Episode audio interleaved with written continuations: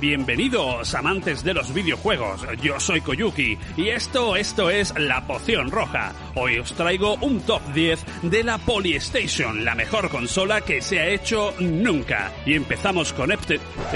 empe- ¿Qué, es, qué es eso? ¿Qué es eso? ¿Qué es eso? No, ¿qué es eso? ¿Qué es eso? Ya están aquí. Ya, vi- vienen a por mí. Vienen los androides. Vienen a por mí.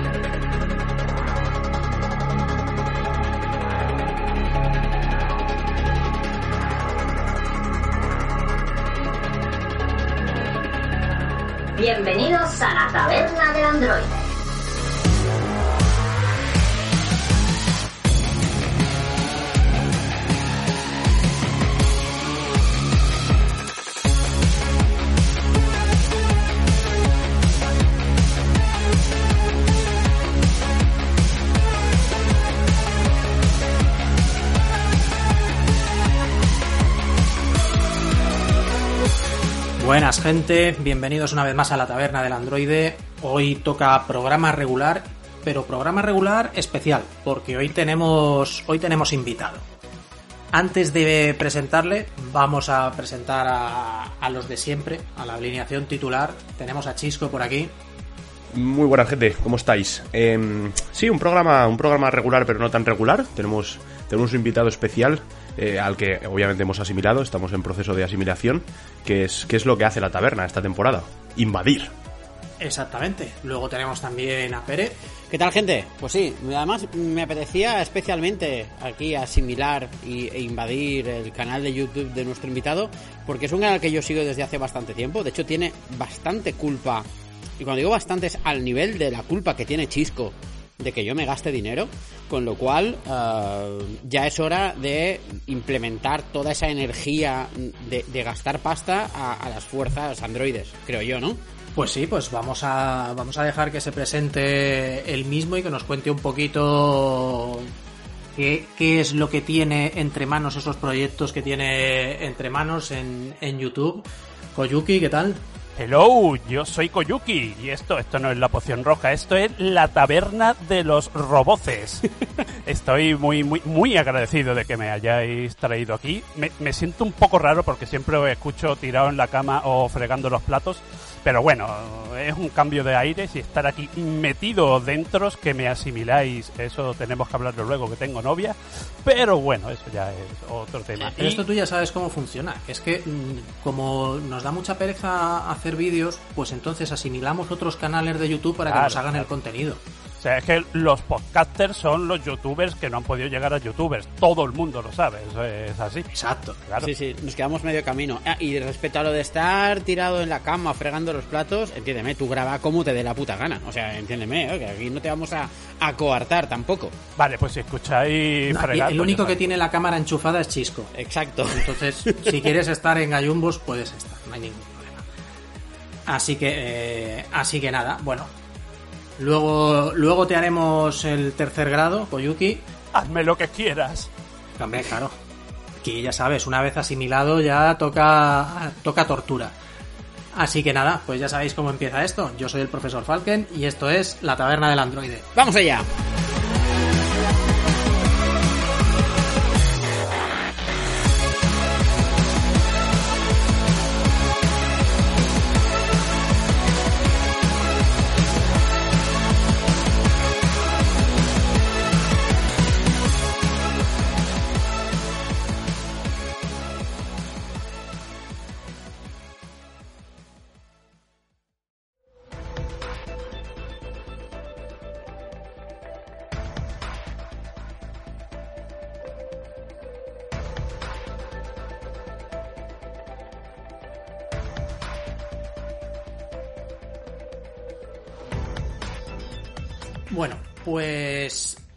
Yo creo que, podemos empezar por, por ampliar un poquito esta presentación de, del invitado de, de Koyuki.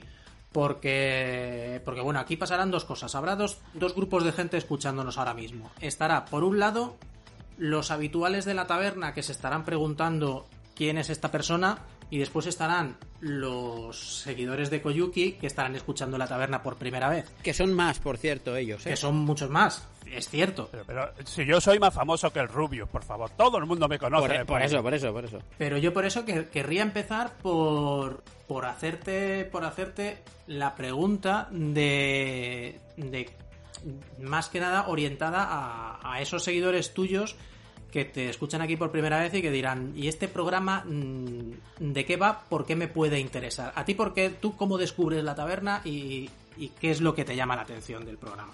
Pues verás, yo es que soy el loco de los podcasts. Aparte que, que yo vengo un poco del podcast. Mi, mi, canal viene... mm, La primigenia de la poción roja es un podcast. Eso lo, lo sabe poca gente. Hostia, ¿qué dices? Lo ¿En conté un día en, en Salsa Rosa, lo conté, sí, ¿no viste ese programa? Buenísimo. El caso es que mm, cada dos por tres me meto en, en iBox y simplemente pongo en buscar videojuegos y me pongo a buscar podcasts. La mayoría pues son reguleros. Luego estáis vosotros, eh, no había otra cosa que escuchar, así que eh, me he enganchado, a lo tonto, a lo tonto me enganché. Me paso los veranos, los veranos me paso escuchando a vosotros. Fíjate. Qué guay, qué guay, qué guay, qué guay. Muy bien. Sí, sí, sí. ¿Desde cuándo más o menos? ¿Desde cuándo hace que, que escuchas la taberna? Un añito llevo. Un añito. Ah, vale. Bu- buen momento. Es un buen momento para empezar a escuchar. Entonces no has escuchado nuestros, no has escuchado nuestros principios, nuestros principios un poquito vergonzosos. Los comienzos siempre son vergonzosos. Yo quiero quitar mi- mis primeros vídeos del canal, y esto es totalmente verdad de toda verdad. Quiero quitar mis vídeos del canal, los primeros, y no me deja la gente. Pero No yo los quites, escucho hombre. y me doy asco a mí mismo. No me escupiría quites. a mí mismo. No los quites. No me gusta nada. Creo que Chisco decía por ahí que es un buen momento empezar a escuchar la taberna hace un año, que es cuando entró él, más o menos. ¿No, Chisco, por ahí? Exacto. Mi, mi comentario El era nuevo. absolutamente eh, eh, autoadulador. Sí, es cuando empezaste a escuchar cuando el programa subió su nivel de calidad, claramente. Está an- antes de Cisco, después de Cisco. Efectivamente. Así es como se miden las cosas ahora en, en la taberna. AC de. Exacto. Exactamente. Y, y no sé, pues cuéntanos un poco, porque yo he visto, he estado eh, haciendo los deberes, por supuesto, y, y he estado viendo unos cuantos vídeos de tu canal. Tu canal tiene un regustillo así como a retro, clásico, o... ¿Me equivoco? Mi canal no sabe para dónde va. Yo hago lo que hago y algunas cosas funcionan y entonces las mantengo. Ahora voy a meter vídeos de gatitos. A ver si funciona, a ver si no, porque como YouTube está como está.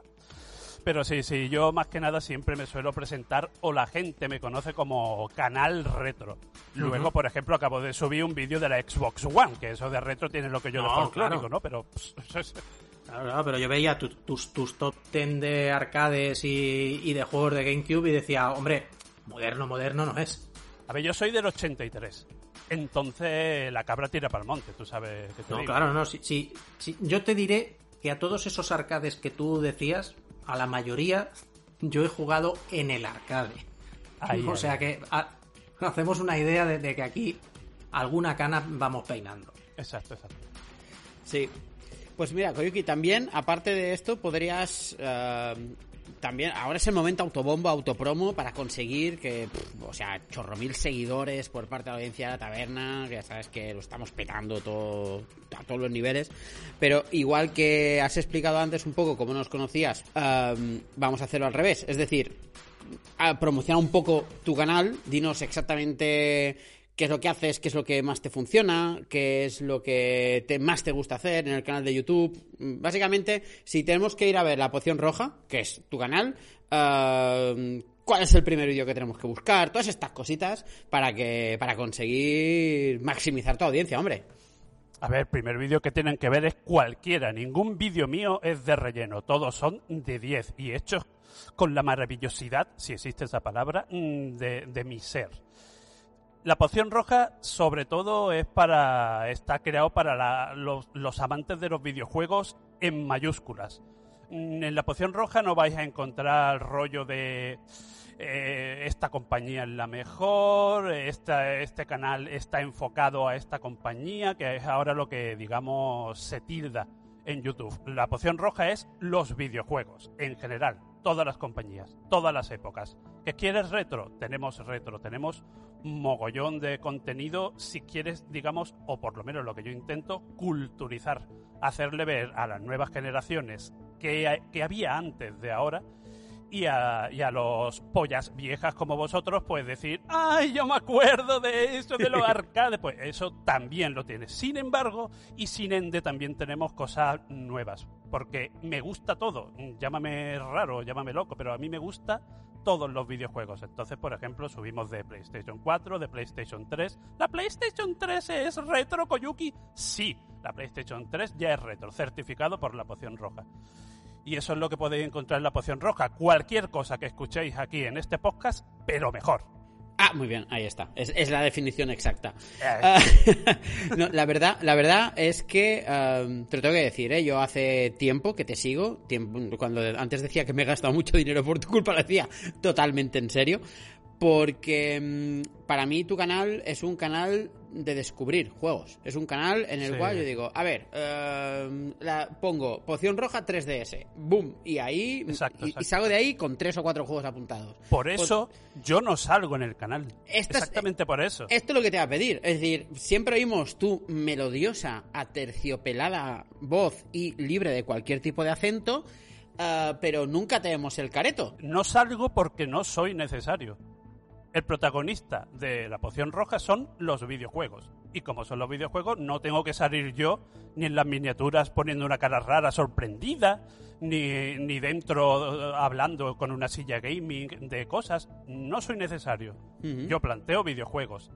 También podéis ver el regustillo podcast que, que he dicho antes porque pongo música de videojuegos. Llámame raro, llámame loco, pero en los canales de videojuegos no se utiliza música de videojuegos, con lo rica e increíble que es la música de videojuegos.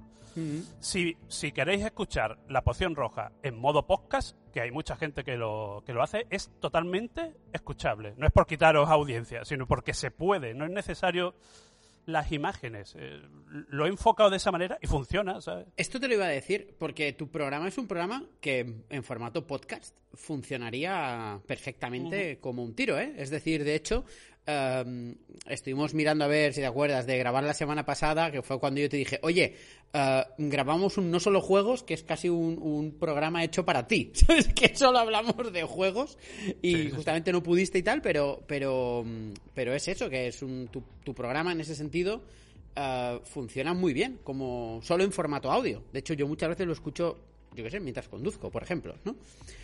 Y de entre todo el contenido que haces, hay uno que a mí me llamó especialmente la atención, que es el de los 100 videojuegos que tienes que jugar antes de morir. Que fue como una serie, una, una serie de juegos, ¿no? Que ibas, eh, no sé si eran grupos de 5, sí, más o menos de 5 que Sí, ibas, exactamente. que pero el guion no era tuyo tampoco. Y los juegos no sé si los elegiste tú, si los elegía alguien más. Era mitad y mitad con un colaborador. Esa es otra de las cosas que tengo en la poción roja. En la poción roja, cada temporada, porque se divide por temporada, aquí estamos más locos que Marvel, ¿sabes? Ya mismo estamos, estamos haciendo cameos en otros canales. Siempre tenemos a colaboradores dentro para impulsar a nueva gente en YouTube. Hace poco he tenido a una muchacha que hablaba de indies. Ahora estoy trabajando con otro muchacho que es spoiler y no puedo hablar siempre estamos metiendo a colaboradores. Y en esa época tuve a un guionista colaborador y hicimos esa serie que madre mía si costó hacerla. Es una es una locura hacer hoy en día una serie en YouTube. ¿Cuántos vídeos fueron? ¿50? Fue una locura, fue una locura. 25, no sé. Sí, fue, no sé si. Pero bueno, sí, quedó sí. bien. Y, y es como una Biblia, una pequeña Biblia para la gente que llega nueva, la gente típica que se mete nueva en los videojuegos, o simplemente que quieren que quieren coger un catálogo de juego y decir, ¿qué es lo básico? ¿Qué necesito para yo llamarme gamer? ¿Dónde dan el carnet de gamer? En la poción roja. Ahí está, ahí está. Exacto. Muy bien. Oye, ¿y poción Twitcher? O sea, ¿en Twitch estás? ¿No estás? Estuve, est- ¿Estarás? estuve, ten- tengo, tengo canal de, tengo, tengo canal de Twitch, lo que pasa que estuve intentando mm, llevar para adelante el canal y Twitch los directos y yo me quería morir, me quería tirar por un balcón vivo en un primero, no sería eso muy, ¿sabes? No me mato, no acabo en el Solo te hospital. harías daño, o sea, tú- Entonces dije, mira, no puedo, acabo muerto de los directos y es que estoy todo el día, es que saco tres vídeos a la semana, Mm, ¿sabes? sí, sí. Que, Sí, sí. que la gente, por ejemplo, la gente que hace típico formato de YouTube de que se sienta y habla, pues sí le sale a cuenta hacer un vídeo al día, por ejemplo, pero a mí no. Mis vídeos tienen bastante carga de producción y, y es que no puedo, no puedo llevar para adelante una cosa y la otra. Así que dije, pues lo siento, Twitch, no me voy a hacer millonario con Twitch, lo siento. No, Pues no sí, puedo. porque esta es otra que también te quería preguntar.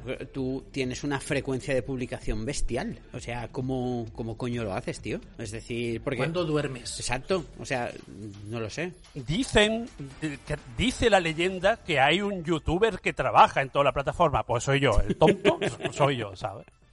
Es que no, no tengo otra manera de, de abrirme paso. Hay muchísima, muchísima, muchísima competencia en YouTube. Hay un montón de youtubers cada día entrando nuevos en la plataforma, llamando mucho más la atención que yo, haciendo cosas que no voy a, a- a decir, pero insultos, no sé qué, llaman muchísimo la atención y yo mi manera que tengo de abrirme paso es tener uno- una periodicidad bastante alta. Es que si no, la plataforma no, no me, no me da coba, tío. No, bajan los números, pero vamos, que no, que no lo ves. Pues mira, te, te voy a hacer una pregunta, ahora te voy a, te voy a hacer una pregunta seria. Es Será la única que te voy a hacer, te lo prometo.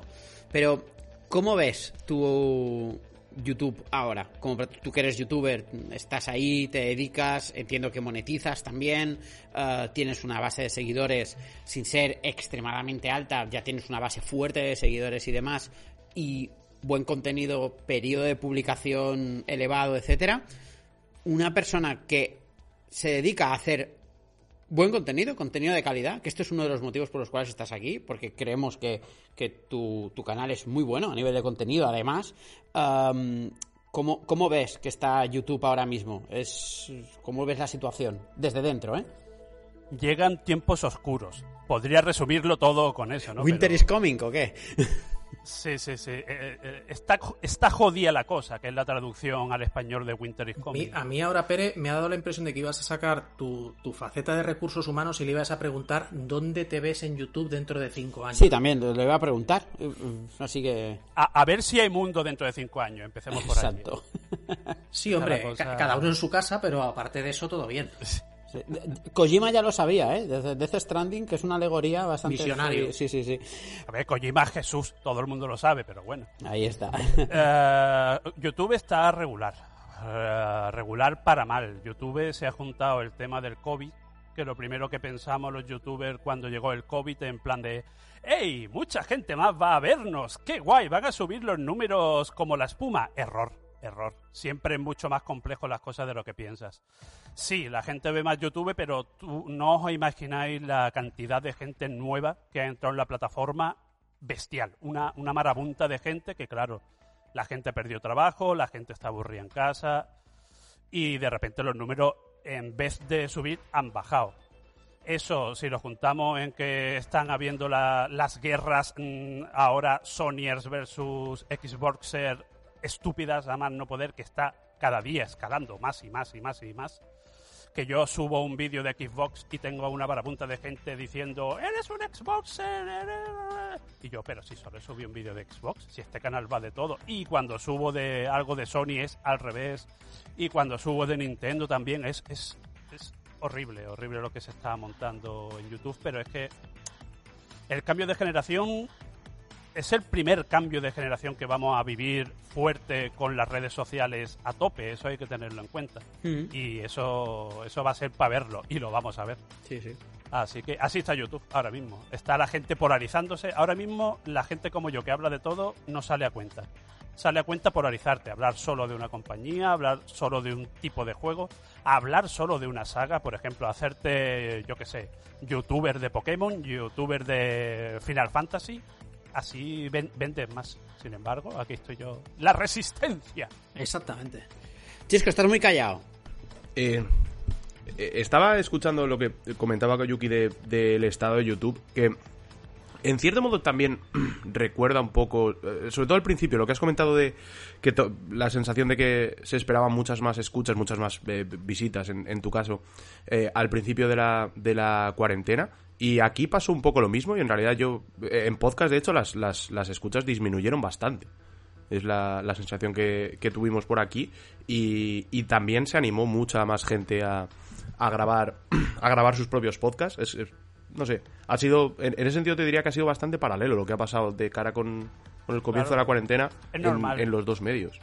Es normal que haya, que, que haya un paralelismo entre, entre YouTube y iBox o plataformas de, de podcast. A la- es, es más fácil, es más como más casero hacer un podcast. Tiene encanto. Sí, tiene muchas, o sea, requiere menos preparación, la, eh, necesitas menos, equi- menos no cuentes, equipo. No cuentes el secreto, Chisco. No cuentes el secreto. esto, esto lleva un trabajazo y, y- y lo, lo estamos confeccionando delicadamente todos los O sea, días. sobre todo es súper fácil para mí porque, porque no, no edito nada, jamás. Eso se, enca- se encarga Pere y, y- y- y en el otro podcast se encarga Liam.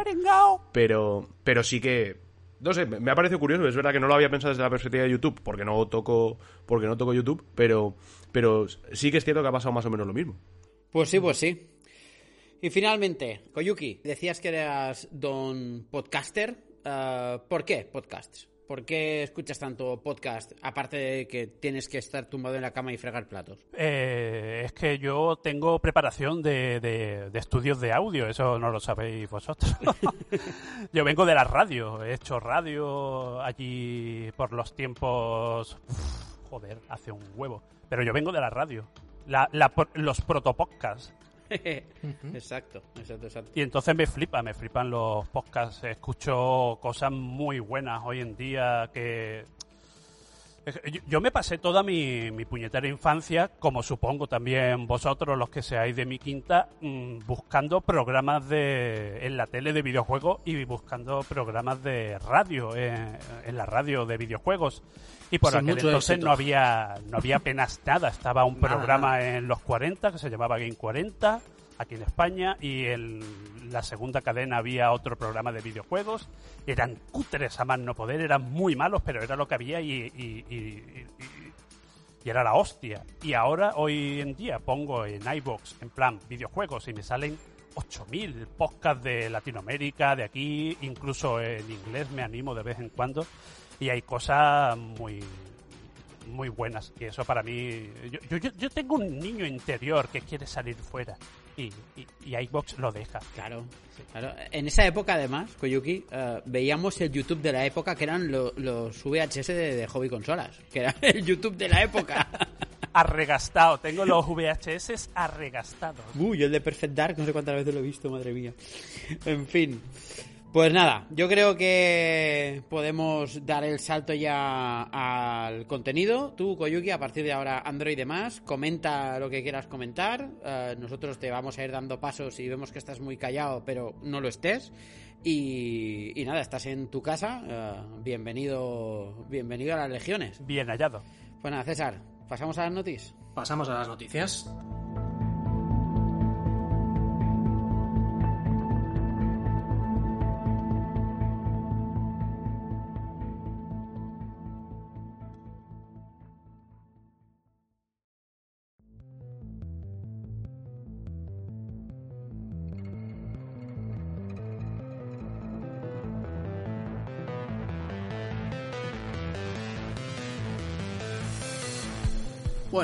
Lo primero es eh, que ya tenemos menú.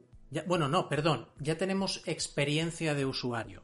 Que como nos recordaba Alex Pascual en, en su último Nexo, aquí parece que decir la palabra menú es, es tabú. ¿No? Nadie, di- nadie habla de el menú de mi consola, no, la gente habla de... a mí es que me da hambre decir menú tío. Claro, pero si es que por eso, yo- a lo mejor es por eso, a lo mejor es por eso o porque queda más fino decir que, que estás queda presentando muy de pueblo la queda muy de, experiencia pueblo, no de queda bien. usuario de mi consola. Oh.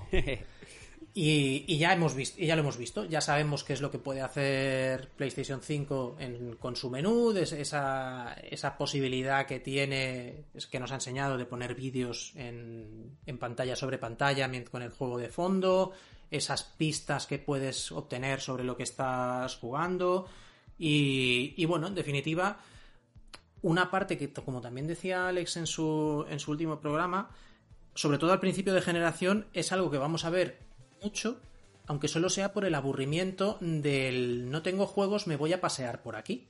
Sí, sí. Lo- lo- a mí lo que me gustaría saber, antes de empezar un poco a desgranar, porque yo creo que este tema, eh, aunque es verdad que César entra un poco dentro de esas, lo que decíamos la semana pasada, ¿no? De, de oh, qué bien, noticias, han enseñado el menú, ¿no? Un poco esas noticias de, por favor, que salga la consola ya. Curiosamente, yo creo que el, esta experiencia de usuario, el menú de, los, de las narices, yo creo que es bastante interesante lo que han enseñado. Pero antes de explicaros un poco cuál es mi punto de vista, sí que me gustaría saber un poco vosotros qué, qué sensación os ha dado el, el este de, de la PS5. Pereza. ¿Te da pereza?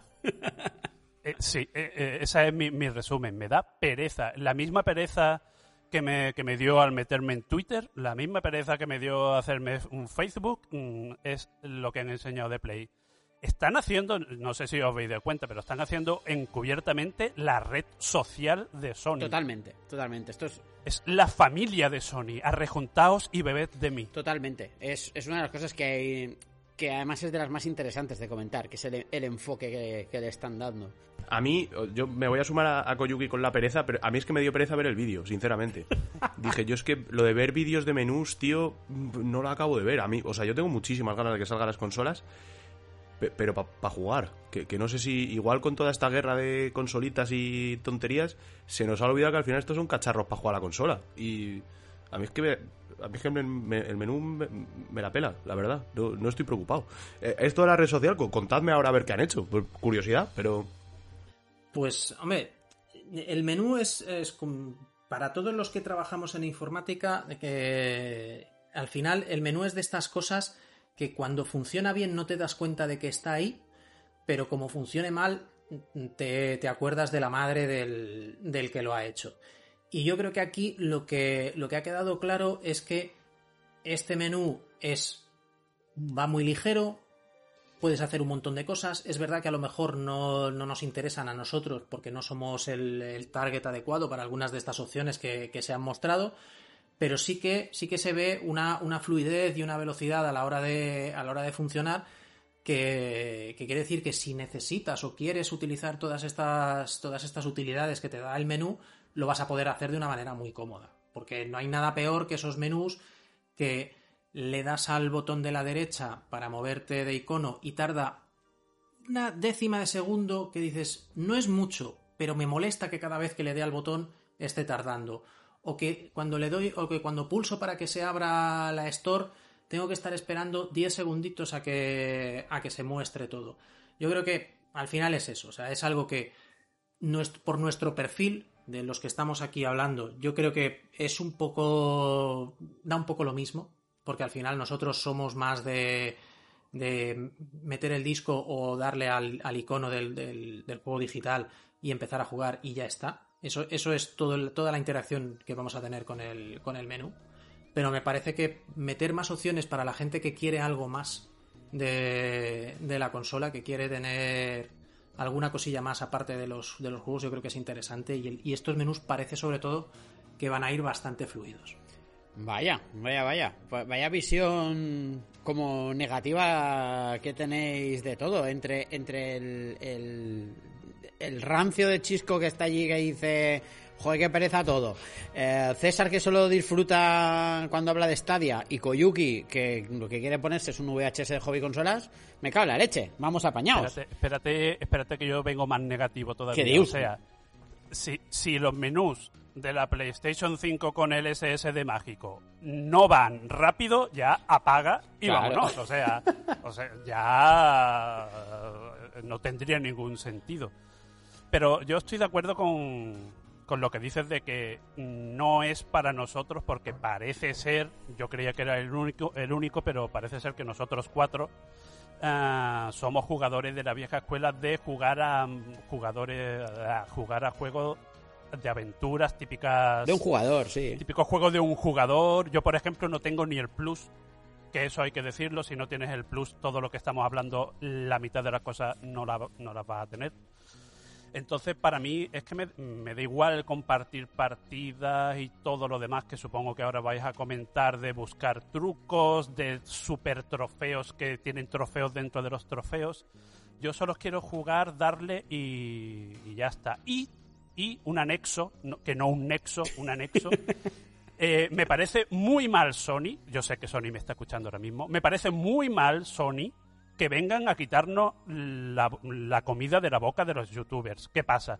Que ahora la gente cuando está en mitad de la partida no se va a ir a YouTube a buscar cómo pasarme el, el boss de Sekiro. Ya no, ya lo hace la misma Play. ¿Y los youtubers qué? Exacto. ¿Qué pasa con los youtubers? Es que nadie piensa en los niños. Señor Sony, muy mal, señor Sony. Ah, es que... Bueno, pues yo, yo vengo a daros el contrapunto. Yo, yo, esto- yo vengo con la ilusión. Yo vengo con la ilusión. Yo qué, queréis que os diga.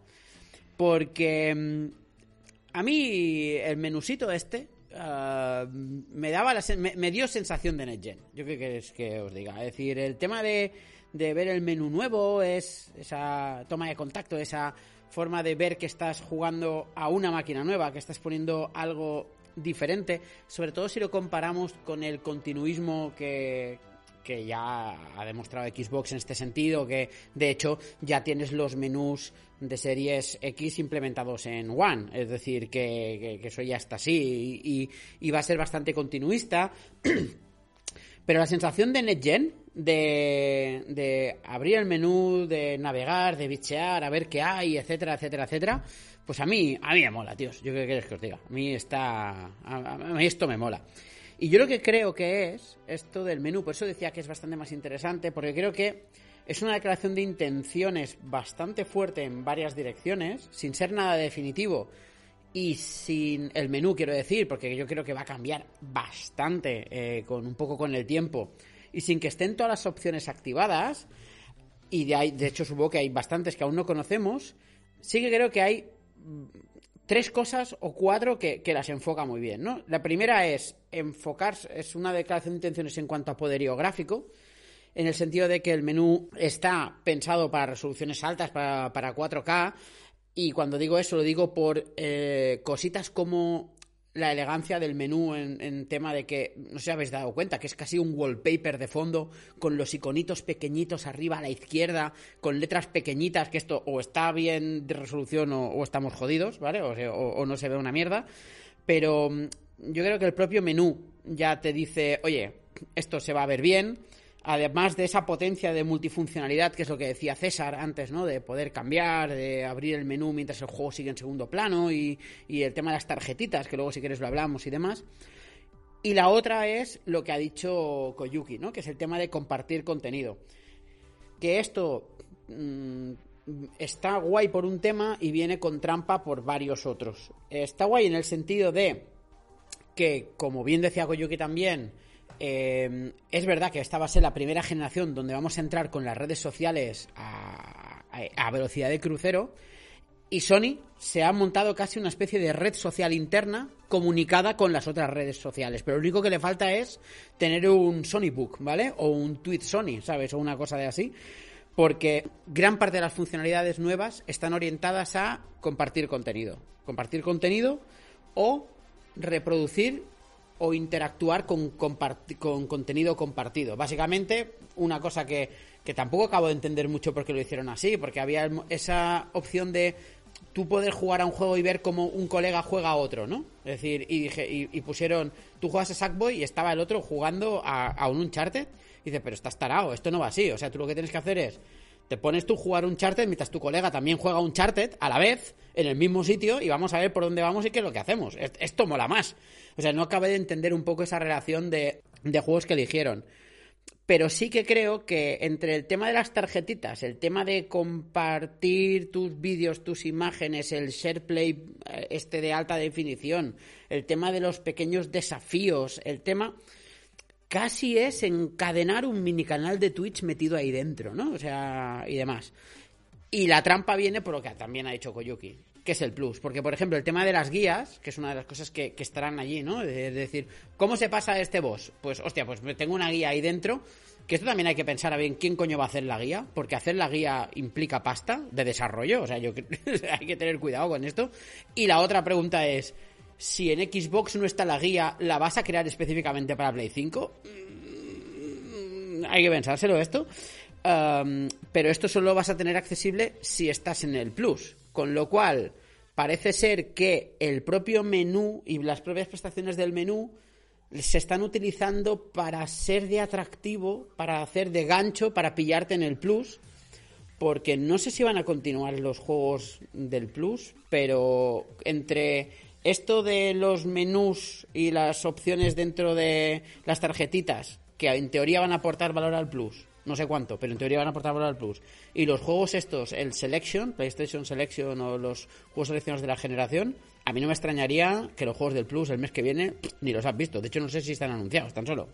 Con lo cual, Mi, mi previsión es que las, los juegos del Plus desaparecerán a favor de, del, del Plus Selection. Seguro, seguro. O sea, a lo mejor no este año, pero sí, bueno, incluso dentro de este año. Es verdad que todavía o sea, es un poquito pronto. La semana que viene es cuando más o menos sabríamos ya. A principios de la semana que viene es cuando sabríamos ya qué juegos van a entrar en el, en el ahí está. Pero parece que están cogiendo eso, ¿no? Eh, es decir, opciones de la interfaz nuevo para darle valor al plus. Es decir, en plan de esto, si tienes el plus, ok, si no, bloqueado, ¿no? Estamos hablando de, de un menú como de la suscripción. Es, es lo que es, es lo que me estás contando. Bueno, en el fondo, a ver, son, son opciones que, que no existían antes. O sea, son. Si tú quieres el- el- el- un menú que haga las mismas opciones que el menú de esta generación, lo tienes y es gratis. Ok, Ahora, ok, ok. ¿quieres las cosas, quieres las cosas adicionales? ¿Quieres esas guías de vídeo que, que tiene contextuales en base a lo que estás jugando y tal? Pues eso tiene un coste y entonces eso se paga. Vale, vale, es que así de primeras me, me- se me había quedado un poco. Se me había quedado. Sí, sí, sí, podía parecer que. Sí, la cara un poco cuadrada, cosa. pero. Sí, que- Vale, vale, vale, vale. que no, no puedes no puedes ir dos veces hacia la derecha sin si no has pagado. No es lo mismo, no es lo mismo tener simplemente la PlayStation 5 que tener el derecho de fardar en las redes sociales y con los amigos de tener la PlayStation. Exactamente. Eso se paga. Exacto, hostia, esto es muy bueno. Tal cual, tal cual, tal cual. Porque, porque va de esto, ¿eh? Es decir, gran parte de las, de, de las opciones son de compartir contenido. De hecho, ya han enseñado y han explicado cómo funcionará el. Le han puesto incluso nombre, ¿no? Sony hace mucho esto de ponerle... Esto es muy de mercadotecnia. De ponerle nombre guays a las cosas. Pero compartir en 4K tiene nombre, básicamente, ahora, ahora en PlayStation. Y eh, tienes el tema de los desafíos, que son estas tarjetas, que como concepto también está guay. A mí el menú me parece muy elegante y me parece bastante cómodo de navegar. A mí me parece bastante más heredado de Play 3 de lo que podía parecer por el tema de las crossbars que de, Play 3. Las crossbars, para los que no sepáis, era que, digamos, eh, Play 3 se manejaba en horizontal y en vertical a la vez. O sea, tú entrabas, yo qué sé, en opciones de audio en horizontal, pero para ver las opciones te movías en vertical, con lo cual estaba todo como era todo como muy accesible de, de primeras. Y esto en Play 4 no estaba así, iba como por filas, ¿no? Como una fila debajo de otra, o sea, tú te ponías encima de un juego y si bajabas te daba las opciones y si bajabas te daba los vídeos y si bajabas, ¿no? Era un poco así. Y a mí este menú me parece un poquitín más heredado de Play 3, una mezcla entre Play 3 y Play 4 con añadidos. Pero sí que es verdad que todo, gran parte de estos añadidos van, van, van a- a esa multifuncionalidad, etcétera. Y las tarjetitas estas, tienes cosas que están guays y cositas que me dan miedito. Ahí, A ver, a ver César ver, y, y- y Koyuki y Chisco, a ver qué os parece esto. Porque las tarjetitas, el tema de las actividades, ahí es un poco cajón desastre, ahí cabe todo, ¿no? Y, y también dependerá un poco de los estudios lo mucho que los quieran explotar. Una actividad no tan muy definido, pero puede ser desde un logro hasta, hasta un desafío diario, ¿no? Por ejemplo. Pero aquí hay una movida que es que hay una opción, por lo visto, no sé si con el Plus o para todo el mundo, que el juego, supongo que mediante smart working y temas de, de inteligencia artificial y demás, según analiza cómo has jugado o el tiempo que has tardado en hacer según qué cosas y te dice más o menos para esta actividad cuánto tiempo vas a tardar. Yo qué sé. Es decir, por ejemplo, si vamos a coger el Bloodborne, ¿no? Pues si has tardado en cargarte no sé cuánto tiempo el padre Gascoigne, pues el juego interpreta que la vas a flipar después. Con lo cual, siete horas, ¿no? Yo qué sé. Em, y esto, ok, pero no tan ok. Porque esto a mí me empieza a parecer, y a lo mejor estoy exagerando peligrosamente, a eso de Stadia de que el, el- el juego va a medir antes de que tú hagas algo lo que tú vas a hacer. para reducir latencia. Esto, yo no sé si tú te acuerdas, Pere, pero esto salió hace un año o dos que salió una noticia de una patente de Sony. No sé si, si esto llegasteis vosotros a escucharlo. ¿Mm? Ahora no recuerdo, pero explica, explica, explica, explica. Esto, todo esto viene de temas de psicólogo, porque los psicólogos trabajan en los videojuegos y si a la gente esto le incomoda, mm, tenéis que convivir con ello. Eh, otra cosa que no sabéis es que yo estudié psicología. ¿Estudiaste psicología, Koyuki, y ha acabado en YouTube? Sí, bienvenido al mundo. Bueno, ya, somos tres androides psicólogos, pues, porque Mario y yo también lo somos. No jodas, ¿sí? ¿En serio? y yo estoy fatal de la puta cabeza, con lo cual todo, tiene, todo tiene que ver. Y no tienes arreglo, nada, de tres y nada. Joder. El caso, tú tranquilo, que los psicólogos siempre están mal de la cabeza, eso es así. Somos los peores. El caso es que todo esto viene de una patente que sacaron hace unos años que te decía exactamente esto, exactamente esto que han sacado. ¿Sabéis esas patentes que dicen que, que hablan de patentes y nunca salen a la luz? Pues esta ha salido. Y te mide, exactamente, te mide, te, no te mide, pero ellos a base de hacer testing, pues supongo que situarán varios percentiles de, jugadores, jugador promedio, jugador hardcore, jugador casual, etcétera, etcétera, con todas sus, sus ramificaciones y según tú juegues o según la manera que vea la PlayStation 5 que juegas, te situará en un lado o en otro. Y entonces, a partir de ahí te sacarán las diferentes tarjetitas. Todo esto viene de estudio psicológico y todo esto y además la estructura de la consola está enfocado a mantenerte con la consola encendida. ¿Por qué? Porque, mm, tal y como han dicho dos o tres veces Sony y Microsoft, eh, eh, aquí contra quien tienen que luchar es contra Netflix. Contra Netflix y contra YouTube. ¿Qué manera tienen de hacerlo? Tenerte enganchado a la consola. De mil maneras, de la manera que a ti te salga, pero te dan todas las herramientas. Te dan la, a, los locos, a los locos de los logros le van a dar la herramienta de saber en todo momento qué tanto por ciento te falta del juego, pero es que van a más. Esto no recuerdo si lo has comentado tú. Te dicen el tanto por ciento de las misiones, tanto cuanto te falta, eh, en vivo, ¿sabes? Te salen tarjetitas. Tú, tú, imagínate a los locos de los, de los logros estar jugando y de repente que lo bombardeen una y otra vez como cual perro de Pavlov, con tarjetitas de ¡pum! Te has saltado un logro. ¡Pum! Llevas el 20% de esta misión. ¿Quieres que te pongamos en el punto en el que te empiezas tal misión? Que eso también lo van a implementar. O sea, eso va a volver a la gente loca. Aparte, en todo momento puedes compartirlo, en todo momento vas a tener dos o tres ventanas abiertas con YouTube, con el mismo Netflix, con Disney Plus viendo Mulan. O sea, pero la consola encendida, tú delante de eso. Eso va a ser la bomba. Esa es, la nueva generación. Es condicionamiento, condicionamiento operante de libro, ¿eh, Koyuki? O sea... Sí, sí, sí, De ahí también lo de la refrigeración tan, tan pensada. La gente se cree que han puesto la refrigeración porque, no sé, porque la gente se ha quejado mucho de que se calentaba y tal. No, no. Han puesto una refrigeración pensando en que la consola tiene que estar encendida. Horas y horas, correcto. Horas y horas. Ah, hay, en, videojuegos hay un método para, para mantener al jugador con la consola encendida, que, ha funcionado en varias consolas y, ha estado bastante bien, es un método de toda la vida, que es hacer juegos buenos. Ese, ese método funciona súper guay. Eh, pero eso está muy desfasado, por favor. Pero es que ahora todo el mundo hace juegos buenos y entonces hay que, hay que diferenciarse de otra manera. Todo el mundo no, porque en este mundo existe Electronic Arts. No todo el mundo hace buenos juegos. Pero sí, alguna vez, se, alguna vez se equivocan y sacan algo. Pero esto, ¿ves? A mí ahora me están dando como. Yo había empezado con. De verdad no había visto el vídeo porque me daba un poco de pereza, no tenía nada en contra. Y toda esta mierda que estáis contando me estoy asustando. O sea, porque no sé si os está dando la sensación. ¿Cómo se llamaba? Pere, tú de, esto seguro que te acuerdas. El señor que dirigía Xbox. Eh, Don Matrix. Cuando la época de la 360. Don Matrix, el que parecía que la había peinado, que le chupaba una vaca al pelo todos los días. Este colega estaba obsesionado con tener, ¿sabes? Con el, eh, la Xbox 360 es tu centro multimedia. No, Canelo. Canelo, mi, mi Xbox 360 es mi videoconsola, donde juego a videojuegos. No quiero Kinect y no quiero ver la NFL. La NFL yo la veo en la tele, no la veo en la Xbox. Mentira, en realidad sí que la veo en la Xbox. Don Matrix tenía razón. Pero la cosa es que, ¿por qué Además, me, sorprende mucho que lo esté haciendo esto Play, como que era un giro que me volvía a esperar un poco más de, Xbox, por ejemplo. Eh, alejar al. El, alejar el foco de la conversación de los juegos, que es donde Sony gana, porque en lo demás va a perder, me imagino. O sea, la Xbox va a ser mejor en las otras cosas, ¿no? Puede ser. Lo que pasa es que a diferencia, a diferencia de lo que pasó con Don Matrix al principio de generación de Xbox One, que ya no solo fue eso, sino que fue una concatenación de cosas una detrás de otra, como el tema de compartir los juegos y todas estas cosas, etcétera, etcétera. Sí, el, el Don es que, era, es que era un fieruca el muchacho. La diferencia, la diferencia es que um, lo que está dando Play es lo que piden muchos jugadores de hoy en día.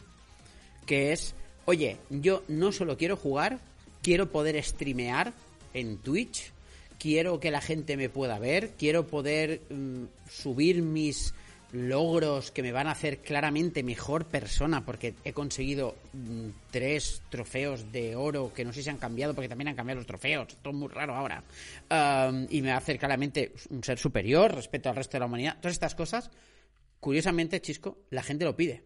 Y, yo creo que por ahí van que yo creo que Sony ha escuchado mucho el, el mercado y que, aparte de esto, aparte de los juegos buenos, um, te van a ofrecer esto. Porque, y yo creo que esto está bien planteado. Uh, creo que mm, Play 5 está planteada para, si tú quieres hacer todo esto, hazlo. Y si quieres jugar a juegos buenos, mm, de momento juega Demon Souls, por ejemplo. ¿no? Pero dejadme que os haga un inciso. Venga. Eh, sobre todo a Cisco.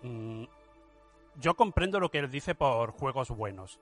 ¿Vale? Yo sé que él se refiere, por ejemplo, a un Sekiro o algo así, algo que está muy currado. Pero los juegos buenos tienen un problema, que se acaban. La nueva generación va a estar basada en juegos que no acaben, juegos por servicio, juegos que no tengan un final. Sekiro tiene un final, The Witcher tiene un final. Necesitan juegos que no acaben, juegos que estén siempre de moda, juegos, ¿sabe? Eh, Fortnite es de la vida. Mira, Pero eso es lo que llevan mira, buscando... Koyuki- Perdón, Pere, dale, dale. Perdón, es que déjame y ahora, y ahora, y ahora contestas tú, Chisco, porque creo que viene muy concatenado. Y es, el tema es, hay una frase que nos gusta mucho, mucho decir en la taberna, que es que dos noticias se entienden mejor cuando van juntas. Y la noticia es Genshin Impact 100 millones. Correcto. ¿Vale? Entonces, Genshin Impact es un juego perfecto para Play 5 ahora mismo. Es un juego Exacto. perfecto Me está para extrañando que no hayan dicho ya algo de Genshin Impact va a estar exclusivo con un paquete de HD, bla, bla, bla, bla, Claro, Play 5 el primer porque, porque para, para este tipo de jugadores que son los que van a sacar el máximo partido al menú, a, a esa experiencia de usuario y estas cosas, uh, Genshin Impact es el juego perfecto, porque es un juego que es mm, free to play, que es largo de narices, que es un juego en el cual invita a compartir, mira el personaje que he desbloqueado, mira el arma que me ha salido, mira el no sé qué, que gameplays y encima que esto es una cosa, va por temporadas encubiertas. Porque el Genshin Impact no está completo. El Genshin Impact tienes un arco argumental que ha acabado y tú puedes seguir jugando, pero van a abrir otro arco argumental. Con lo cual... Es puto infinito, ese juego Sí, es sí, sí, sí. Ese juego es, o sea, os lo digo yo, es, es ella la araña convertida en videojuego, ¿sabes? Y ahora, Chisco, perdón, que te he Sí. interrumpido.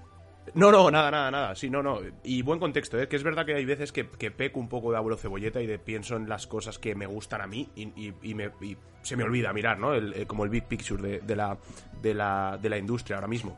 Pero, claro, eh, esta, est- esto del perseguir los juegos como servicio, esto no es nuevo tampoco, en realidad, ¿no? O sea, es una cosa que ya llevamos viendo, eh, te diría que generación y media probablemente. Destiny era eso, ¿no? Era el intento de hacer el juego como servicio de con pedigrí, digamos, ¿no? Hecho em- em- o sea, Genshin Impact, que no digo yo que no sea estupendo, ¿eh? Pero que lo hace un estudio chino que no, que no sabemos quién es. Eh, eh, Destiny lo hacía Bungie, que eran los tíos que hacían Halo y que se, acababan, se acababan de, pirar de Xbox y se habían ido a Activision, ¿no? Era la noticia con más bombo de, buscar el, el juego como servicio.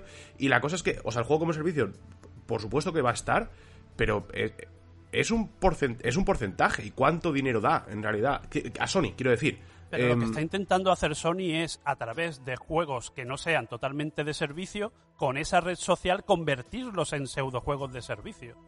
Sí. Eso es la jugada que intentan, por lo menos. Fijaos, eh, eh, estaba pensando mientras Chisco iba hablando y iba recuperando un poco lo que habías dicho tú también, Koyuki y demás.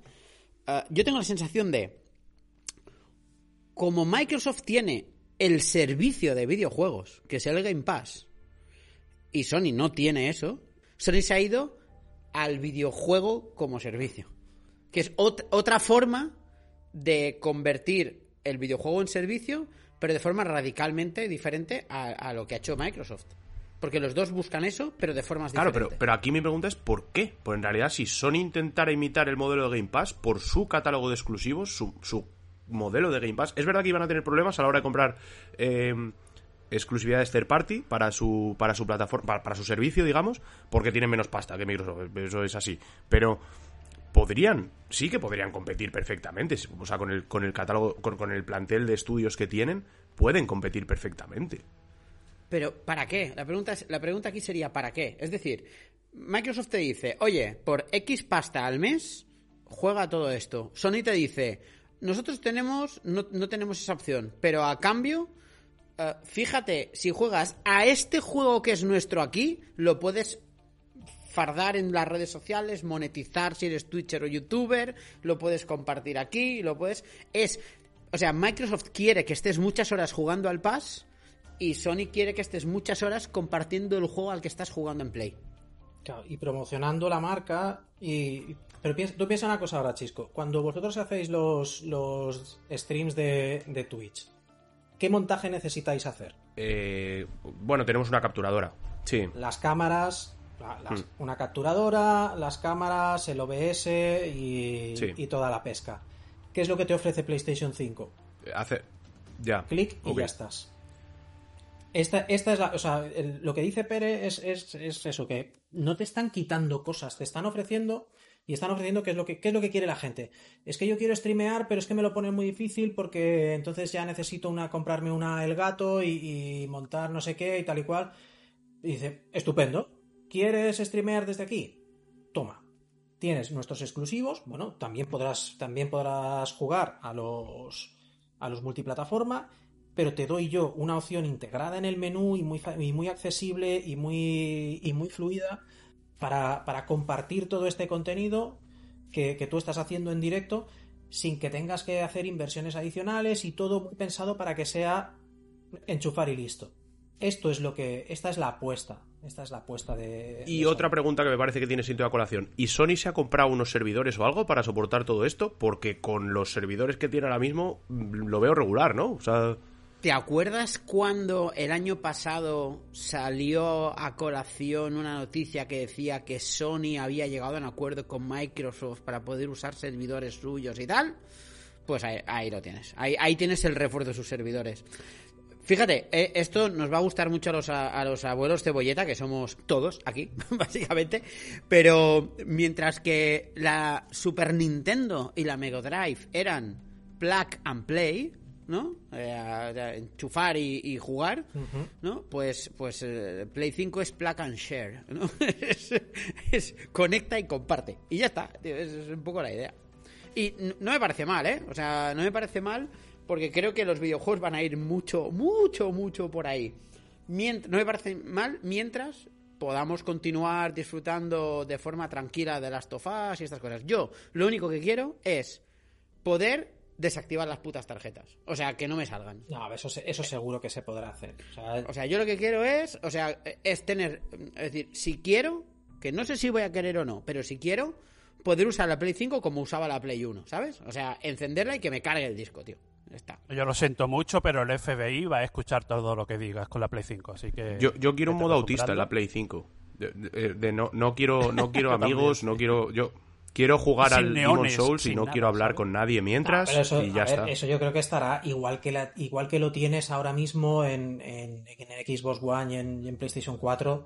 Si te metes en las opciones y empiezas a deshabilitar todas las opciones de privacidad, te queda, te queda un entorno cerradísimo. Y yo creo que aquí se podrá hacer lo mismo. Yo, yo no creo, yo no creo que nosotros, en nuestra manera de jugar, no tiene que ver con el compartir, no tiene que ver con, con el, con el streamear contenido, no tiene que ver con, con esta con esta vertiente más social que tiene, que tiene el juego hoy en día para la mayoría de gente, yo creo que nosotros vamos a poder seguir jugando igual.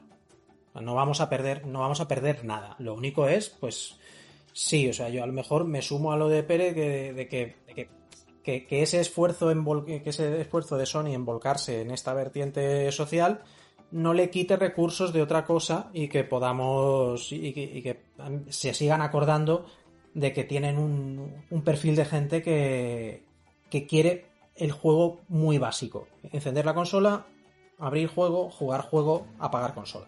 Y hablar con mis amigos en otro sitio. Que es, es- esa opción es- es- está bien. Yo- yo- es verdad que justo es, este año es un momento complicado, ¿no? Porque iba a decir, juego a la consola y luego me voy y veo a mis amigos. Ya no, es verdad que no te puedes ir a ningún lado. a tomar unas pero.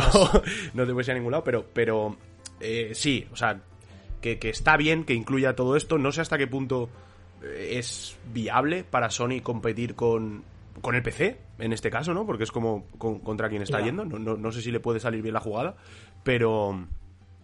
Pero sí, a mí que me dejen... Que te digo otra cosa. Ahora decimos que ahora decimos esto y a lo mejor dentro de tres meses estamos estamos todos eh, enviándonos tarjetitas y, y vídeos y streams de, de mira lo que he hecho en este nivel del Yo os baneo. Todo el que me mande tarjeta, baneado.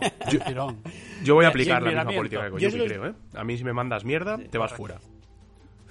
This is the way. Yo, so- yo solo os digo, yo solo os digo que, eh, y así ya saltamos de tema, César, si te parece, que este menú y el planteamiento de todo lo que hemos estado hablando, etcétera, etcétera, sí que me parece que se liga muy bien y que se alinea muy bien con el eslogan de Sony de, este, de esta generación, que es The Future of Gaming, ¿no? El, el futuro de los videojuegos. Porque creo que es, creo que es ese. O sea, creo que va por ahí. Y no la presentación esa del futuro de los videojuegos para enseñarnos juegos del pasado. ¿no? Es decir, pero esto, esto sí. Ahora, nos gusta más o, nos guste menos, Sony está enseñando y además está siendo coherente. Con lo cual, de momento, ok. Nada que decir.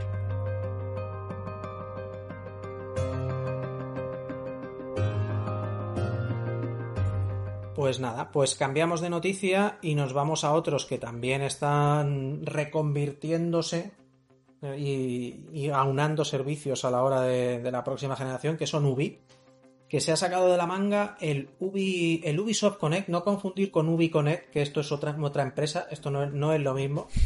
¿Y qué es Ubisoft Connect? Ubisoft Connect es, juntan el Ubisoft Club con el el- con el Uplay, que era la plataforma de la plataforma de juegos, de suscripción de juegos que la store de, de Ubisoft que tenían también en también en PC. Pero no el Uplay Plus, cuidado, ¿eh? No, esto de momento va por otro lado, aunque qué sentido tiene que esto lo mantengan separado por mucho tiempo. Ya, eh, porque Uplay Plus es el eh, programa este de suscripción que, que si tú te suscribes ahí, pues puedes jugar a las novedades, etcétera, etcétera. Es decir, que es, es lo que falta y que está solo en PC, esto es importante. Y puede ser que sea por ahí, que por lo que no está del todo unificado, ¿eh, César? Que unifiquen solo los servicios, sí, eso tiene sentido. Que solo unifiquen los servicios que tienen en todos los en todas las plataformas. Pérez, César, Ahí está. eh, como yo, hay que parafrasear un momento a Groucho Marx aquí y decir que, que me ahorquen si lo entiendo, porque no, no, no lo pueden hacer más complicado. Pues es que, claro, cuando, cuando tienes una. Cuando tienes un ecosistema un poquito fragmentado, pues a la hora de juntarlo todo tienes que tomar decisiones complicadas. Y es. Creo Ubisoft con él, con todo, sabiendo que, que algunos tienen más que los demás y entonces se, se me la van a liar parda. Los que no. O, o hago una chapucilla temporal y ya veremos de aquí al año que viene cómo lo, cómo lo solucionamos, que es lo que a veces pasa. Más de las que Ya. nos creemos. Yo, cre- yo creo que esto está orientado, mira lo que te digo, a cosas como Luna o Stadia, ¿eh? Mira lo que te digo. De... Porque esto al final lo que hace este Ubisoft Connect es cohesionar el ecosistema de datos. Por ejemplo, puedes hacer el pues, crossplay, por ejemplo, o el cross save, ¿no? Es, de- eh, es decir, tú puedes jugar en PC a Valhalla y si tienes esto, pues si tienes Valhalla en Xbox puedes cargar tu partida ahí, que no está mal, ¿eh? El concepto como No, tal. no, no, es, es una idea Pero- interesante, desde luego. Claro, y si haces esto, lo juntas con Stadia eh, o con Luna, que ya sabemos que, que los juegos van a estar allí, que, que Luna va a tener el canal de Ubisoft, que Stadia va a dar soporte al Uplay Plus, que ahora ya veremos cómo se hacen y demás, pues al final lo que haces es eh, Ubi mm, está sentando las bases para decir, ok, yo no tengo servers, no tengo servidores, no tengo tal, pero tengo un servicio de suscripción Y si tú además te compras los juegos, pues, pues mira, pues tienes una serie de cosas que te pueden servir, que es el tema, hay desafíos, hay gamificación de objetivos, hay estas cositas. Otra vez de The Future of Gaming, del futuro de los videojuegos, cosas que tanto a los cuatro de aquí nos importan bastante poco, pero que hay gente que les pone cachondo ver, un- me faltan un 3,7% para tener el 100% del juego, pues ok ya por todas, y Ubi pues te lo pone fácil, para... Es tu camello, tu camello de ansia. Guillemote está desatado. El pequeño Guillemote está haciendo cosas muy raras. Que vuelva Vivendi. Yo a Ubisoft la veo desesperada. O sea, saben que, que vienen de una crisis, que están en una crisis y que, muy, y que muy probablemente vayan a una crisis y saben que es el momento en el cambio de la generación cuando suelen vender mucho y cuando es un poco su momento, porque a las compañías no les da tiempo a hacer juegos propios y están ellos ahí con su Assassin's Creed, con sus cositas y están viendo que como no vendan ahora se van a tomar por saco, se van a la quiebra y están metiendo toda la carne en el asador o lo que ellos creen que es eh, la carne en el asador, no lo sé. Yo creo que lo van a petar muy fuerte ahora, ¿eh? Porque de hecho, prácticamente lo más next-gen a lo que vamos a poder jugar del lanzamiento, excepto Demon Souls y Spider-Man Miles Morales, pero en, en Series X y en Series S y como juegos mm, multiplataforma, lo más tocho a lo que vamos a poder jugar prácticamente es Valhalla y Watch Dogs, ¿eh? O sea, tienes ahí dos, dos apuestas muy fuertes, que sí que van a ser más de lo mismo, eso sí, pero yo creo que, que les va a salir bien la jugadita, ¿eh? ¿Y si la gente, llámame loco, llámame eh, visionario, y si la gente que está un poco ya cansada de los juegos repetidos de Ubisoft se pasa a jugar al Cyberpunk y de repente no venden nada? Sí, pero el Cyberpunk no sale día 10, tío. Esta es la clave. es decir, y el día. Y, y- y- y me voy a poner a mí de ejemplo. Es decir, yo me voy a, pro- a comprar probablemente Valhalla de salida. Porque quiero Eres jugar. a- parte del problema, que lo sepas. Sí, soy parte del problema. Yo, yo, yo le digo a Guillemot, sigue así. Dame más. Sigue a lo tuyo. Sigue así, lo estás haciendo bien, sigue así. Porque yo no me he metido en, en la en, en esta Neo Assassin's Creed que empezó en Origins. Eh, o sea, no he jugado ni Origins ni Odyssey. Y me apetece jugar un juego que se vea guay, que esté optimizado para Series X, que me dé contenido, que, que sea atractivo y demás. Y que además sea interesante analizar en la taberna, porque esto es lo que tenemos los creadores de contenidos, que no solo jugamos para nosotros, sino jugamos para vosotros, para vosotros, oyentes. For the Ah, players. Sí, o, o Pay Has No Limits, que es la de este año, ¿vale?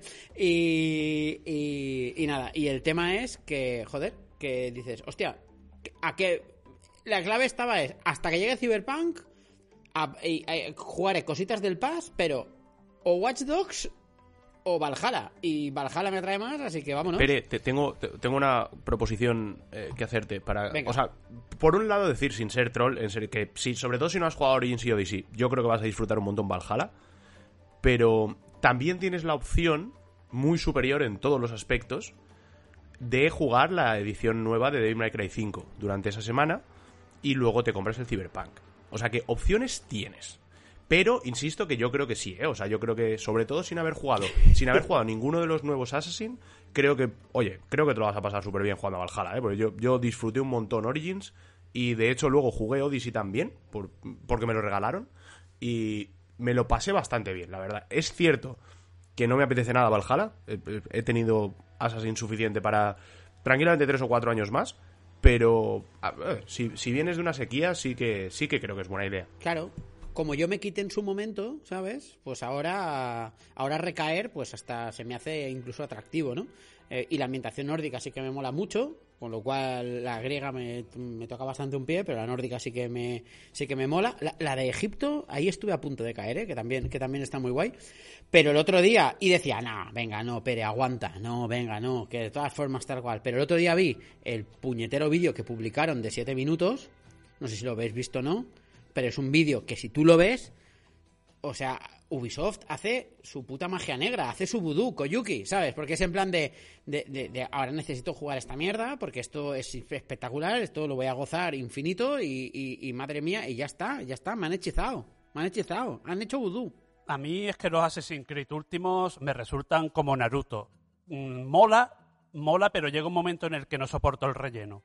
Ahí te lo dejo, ¿sabes? Sí, pe- peca- pecan mucho de eso, ¿eh? de, con- de contenido un poco eh, in- intrascendente durante muchas horas del juego. Eso hay... Pero mirad, en serio, mirad ese vídeo que es No, no, ¿eh? no, que nos conocemos y, y caigo. que Quita, se quita. ve que se ve muy No, bien no. que todo lo que cuentan suena como muy interesante y Que se sé, ve muy ¿sabes? bien a 4K HDR. Pere, Sí, Pere, que no me líes. Todo no lo veas, interesante. Chisco, no lo mires. No lo mires, Chisco, no lo voy a mires. que pasar el ya- enlace voy a pasar el enlace No, no, no, no, no, no, no, no, no, que este No lo mires, que ser tú muy- tienes ya muchos Que deberes. este mes va a ser muy caro ya. No, no, no, no, no. Mira, A mí, yo hay una cosa que, que no me gustó de los Assassin's Creed, porque gráficamente, como tú dices, son la hostia. Están muy chulos. Mm, y lo que viene siendo la recreación es la hostia. Está muy chula. Y en eso son unos maestros. Ahí eso no se lo puede quitar nadie. Pero hay un problema. A mí, y, y creo que vosotros también, me gusta jugar por habilidad. No que me limiten. Yo cuando llegué a un punto de los Assassin's Creed, de los dos últimos, cuando llegué a un punto en el que llegaba a ciertos poblados y todos los personajes, incluso un perro, me aparecía con una calavera encima y yo le golpeaba y no le quitaba ni un ápice de vida, daba igual la habilidad, daba igual cómo jugase, que simplemente tenías que volver y farmear. A mí eso no me Es gusta. que no lo Ubisoft es, o sea, los juegos de mundo abierto Ubisoft son, ¿sabéis? Yo siempre hablo de que una de los, uno de los apartados más importantes de un videojuego es el diseño de niveles. En Ubisoft no hay nadie. No- Hay una No hay planicie. diseño de videojuego. Todo esto que ves antes era campo. Tal pues, cual. Sí, sí, sí. O sea, so- son todo, son, de verdad que son todo terrenos de antes de la obra de la M30. O sea, no, no hay ningún tipo de diseño. Y eso que señala Koyuki es verdad que es súper, súper frustrante porque pasa un montón, además, en estos juegos. Vas a jugar igual, Chisco, vas a jugar igual. Bueno. Que no, que no. ¿Te hemos quitado No, ya la gana de ahora, jugarlo Pere, o ahora Pere le enviará el, el no, no, no, no, Cómprate a- el nuevo a- NBA, que es bueno, bueno, que no tiene transacciones. Mua, mm, Cosita buena. Han, han reculado, ¿eh? Al, por final han reculado. sí, recular. Claro, para, claro, los- claro. para el que no sepa, para el que no sepa de qué va la noticia, vamos a explicar que era el NBA, era ¿cuál? ¿El NBA 2K? ¿Era? Sí, sí, sí. El, el- el único juego de básquet. Exactamente, que es que es eso es lo que lo hace más doloroso todavía, porque si, si hubiese opciones, porque claro, el- el- muchas veces se culpa a los, a los usuarios de estas cosas. Pero bueno, vamos a, vamos a la noticia primero y luego, y luego la desarrollamos un poquito. Que es que en el NBA 2K hace meses hubo una polémica porque habían aparecido anuncios que no te podías saltar en los, en los intermedios entre partidos. Y de repente, bueno, eso, eso se quitó y de repente han vuelto a aparecer otra vez. Esta vez con, con publicidad de, de gafas de realidad virtual, ahora no me acuerdo exactamente qué, qué modelo. Y claro, volvemos otra vez a la, volvemos otra vez a la polémica. De, de yo estoy pagando 60 euros por un juego y me pones. Y me pones. 60. Bueno. Pero que. Pues está rebajado. Es, es- de, precio rebajado, 60, ¿no? Bueno, ahora este, esta, si te lo has comprado para esta generación son 60, ya las siguientes eran 80, pero ahora mismo son 60. Y claro, el tema, muchas veces se leen críticas a los, a los jugadores que dice, claro, pero es que tú lo compras y, y- y la culpa es tuya. Y dices, bueno, sí, en parte sí, pero si me gusta mucho el baloncesto y quiero jugar a un juego, a un juego actual de baloncesto con, con una con una calidad más o menos buena, ¿cuál es mi alternativa? Porque no hay. No hay. Vamos a, además, vamos a dejar de culpar al consumidor de, de las prácticas abusivas, ¿eh? A, a mí eso, entiendo hasta cierto punto el tú puedes tomar decisiones con tu cartera, y es cierto, y estoy de acuerdo, pero aquí el responsable no es el consumidor, es el, es el productor, o sea, es el, es el vendedor. No, no, correcto. Correcto. Pero vamos, ¿qué es eso? Que, que... O, o Koyuki. Exacto. Koyuki tiene toda la culpa de todo lo malo que pasa en el mundo. Hombre, claro, es que eres youtuber, tío. exacto. No, es lo que tiene. Eh, obviamente. Claro. Hago el mundo peor todas las mañanas que me levanto. Estoy un día, un día tienes que poner un vídeo. La taberna de androide nos tima, ¿sabes? Eso, esos, estos titulares. El timo de la taberna del androide. Exacto. Si quieres una foto para el thumbnail, te la mando, ¿eh? Te- Vale. Sin problema. No, mejor me la invento. eh. Ah, va, sí, YouTube va así. Exacto. Ay.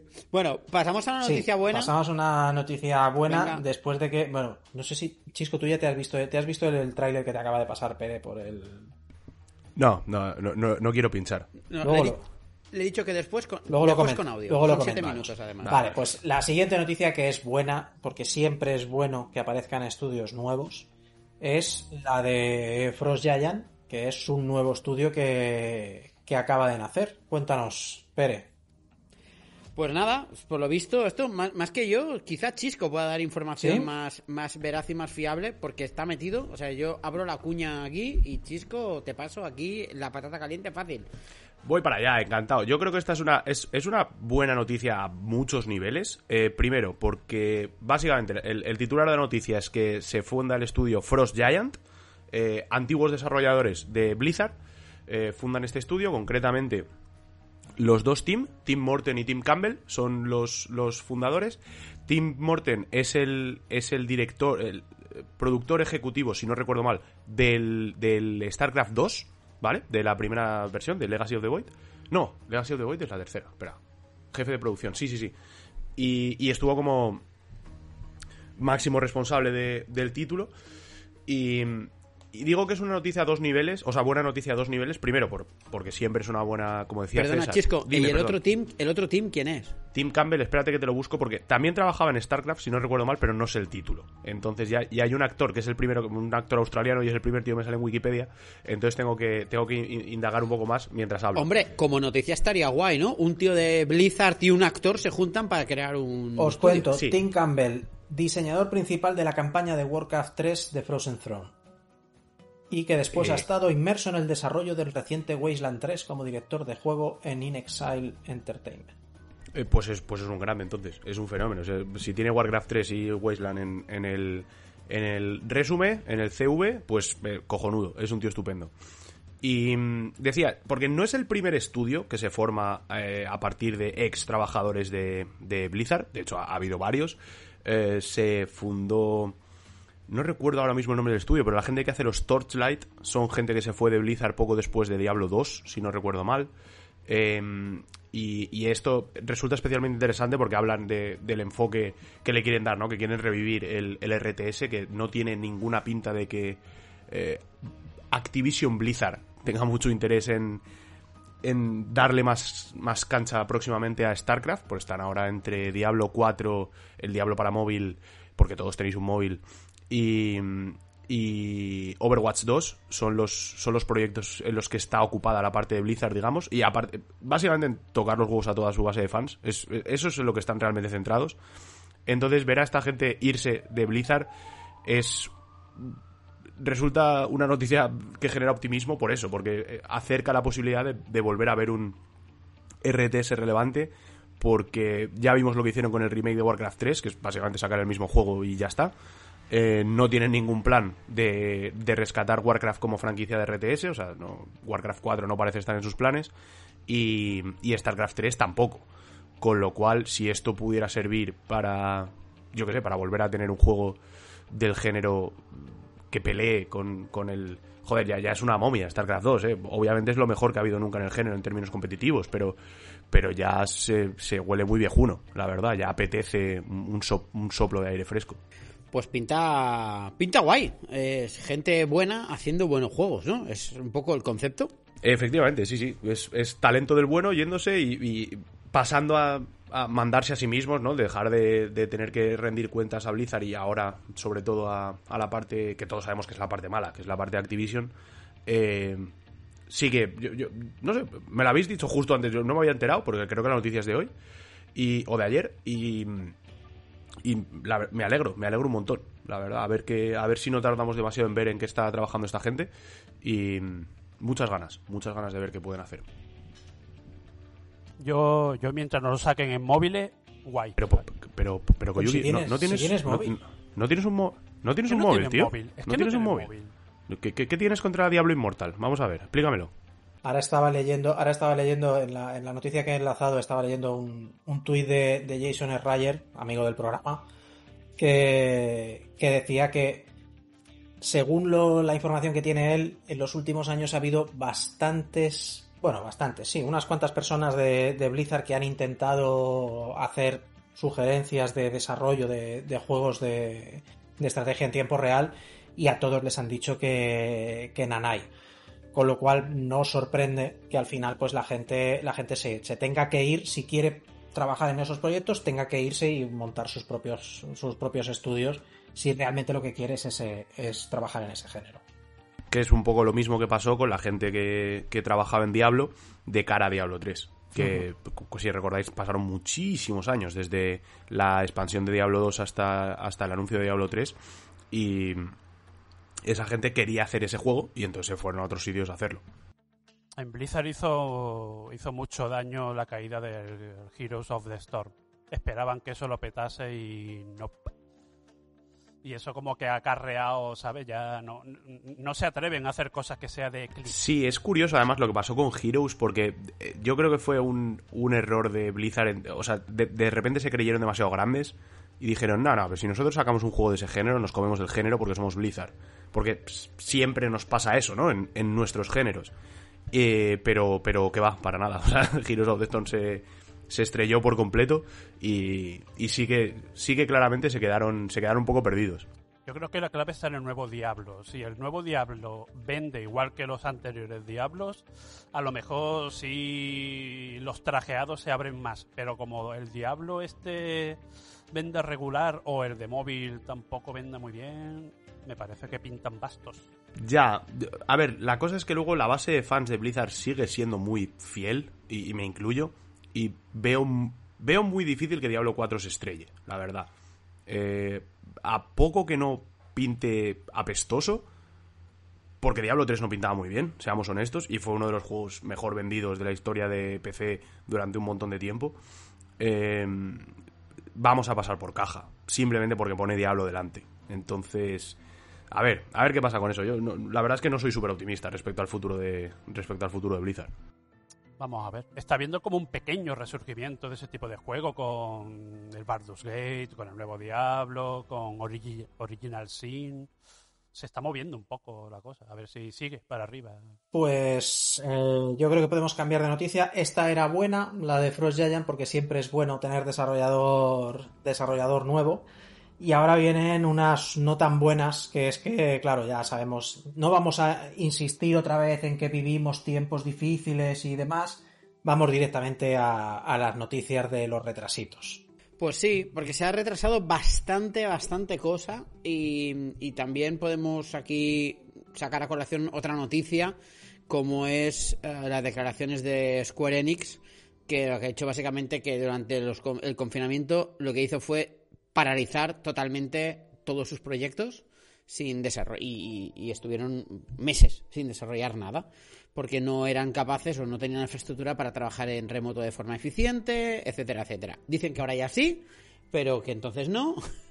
Pero sea como sea, esto significa que todo lo que podíamos esperar de, Square se va a retrasar más. O sea, ese proyectacia, aunque estuviese bastante en pañales, pues tal, Final Fantasy XVI, pues otra que tal, ¿no? El Kingdom Hearts de Nomura que ya están haciendo, pues otro que se va para otro que se va para allá.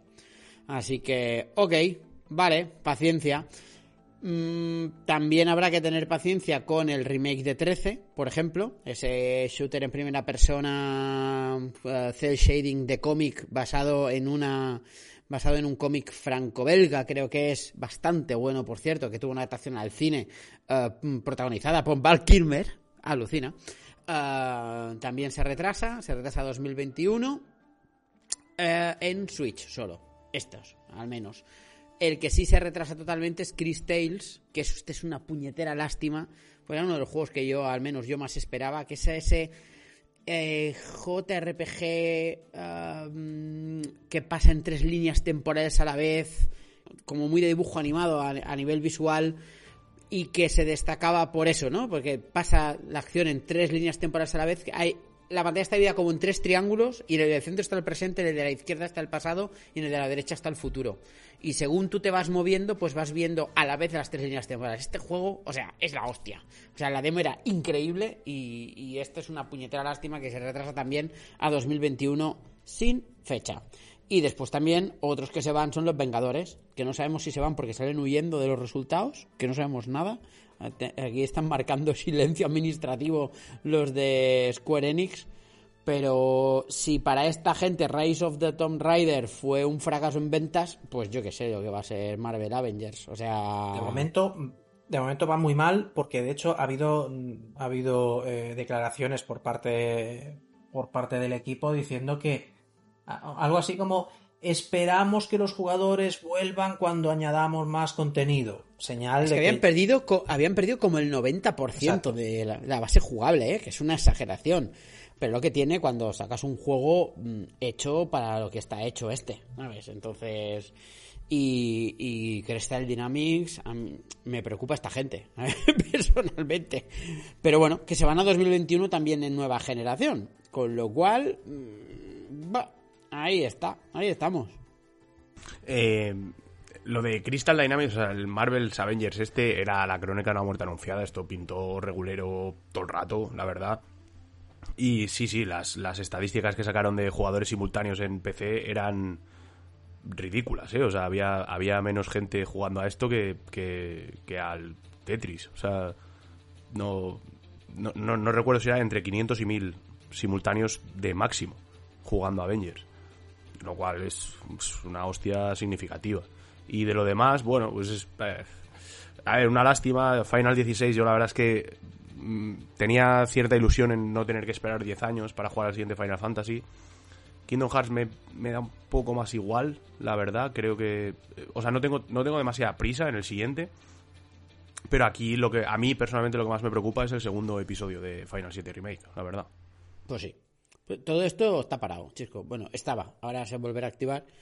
Pero ya veremos. También te digo que el segundo, también te digo, perdón, Chisco, que el segundo episodio de Final Fantasy VII Remake, así como funciona Square Enix, olvídalo hasta que salga Final Fantasy XVI y hasta que Nomura salga su, pro- su, su otro Kingdom Hearts, ¿eh? Ya, sí, sí, sí, no te falta razón. Ya, eh, ya somos muy mayores, me han hecho daño muchas veces, estoy preparado, pero... Y pero- cuidado que no se quede este Final Fantasy VII Remake en un one shot, que tampoco estaría mal, ¿eh? Que se quedase así como está y se acaba la historia. Ya, pero con ese final como que yo necesito el segundo episodio, no sé. Ya, tío, esto es como una serie que te la cancelan, ¿sabes? O sea, Ya. esto es, yo qué sé, Hmm. ¿sabes? Yo- te la cancelan, pues mira, te jodes y ya está. Te la terminan con un cómic y ya está. Exacto, Sí. busca, busca el guion por internet y te lo lees y ya está. Es lo que hay. Por cierto, notición, notición, no es de videojuegos, pero esto lo tengo que decir hoy.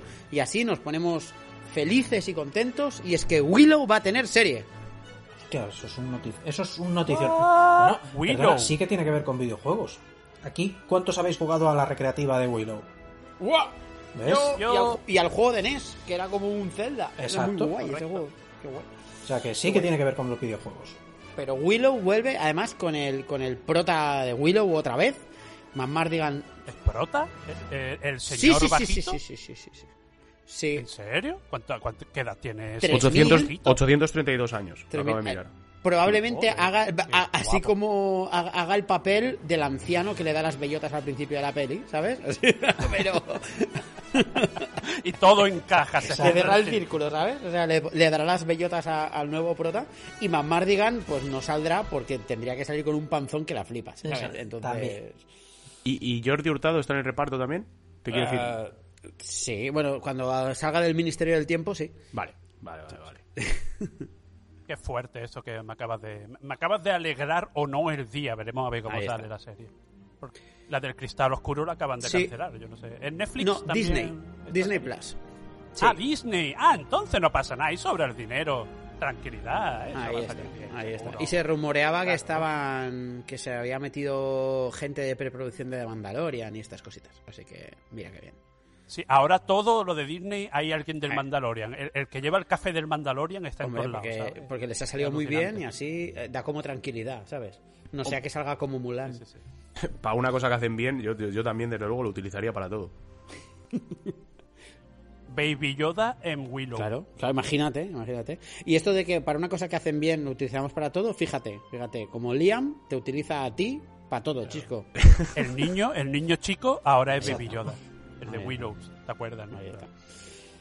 Y nada, Pues ¿Queda nada, una noticia, Pues queda una noticia que también es que también, También es es regulera. mala, tío. ¿Qué, pas- ¿Qué pasa, tío? ¿Qué pasa que, aquí? que también es regulera. Lo- no, después, después, yo, después yo os voy a dar un, un bonus que, que siempre es divertido.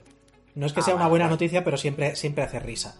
Vale, Eh, Uy, que- creo que sé de lo que estás hablando y me estoy poniendo muy contento ya. yo Exacto. también. Exacto. Pues, pero bueno, la primera es la, la noticia regulera y es que Level 5 ha anunciado cierre de, no, no completo, pero de parte. Sí, eh, cierra básicamente su división occidental, con lo cual aquí lo que parece que es, no es que cierre el estudio, ni mucho menos, pero um, probablemente sus juegos dejen de salir fuera de, de Asia.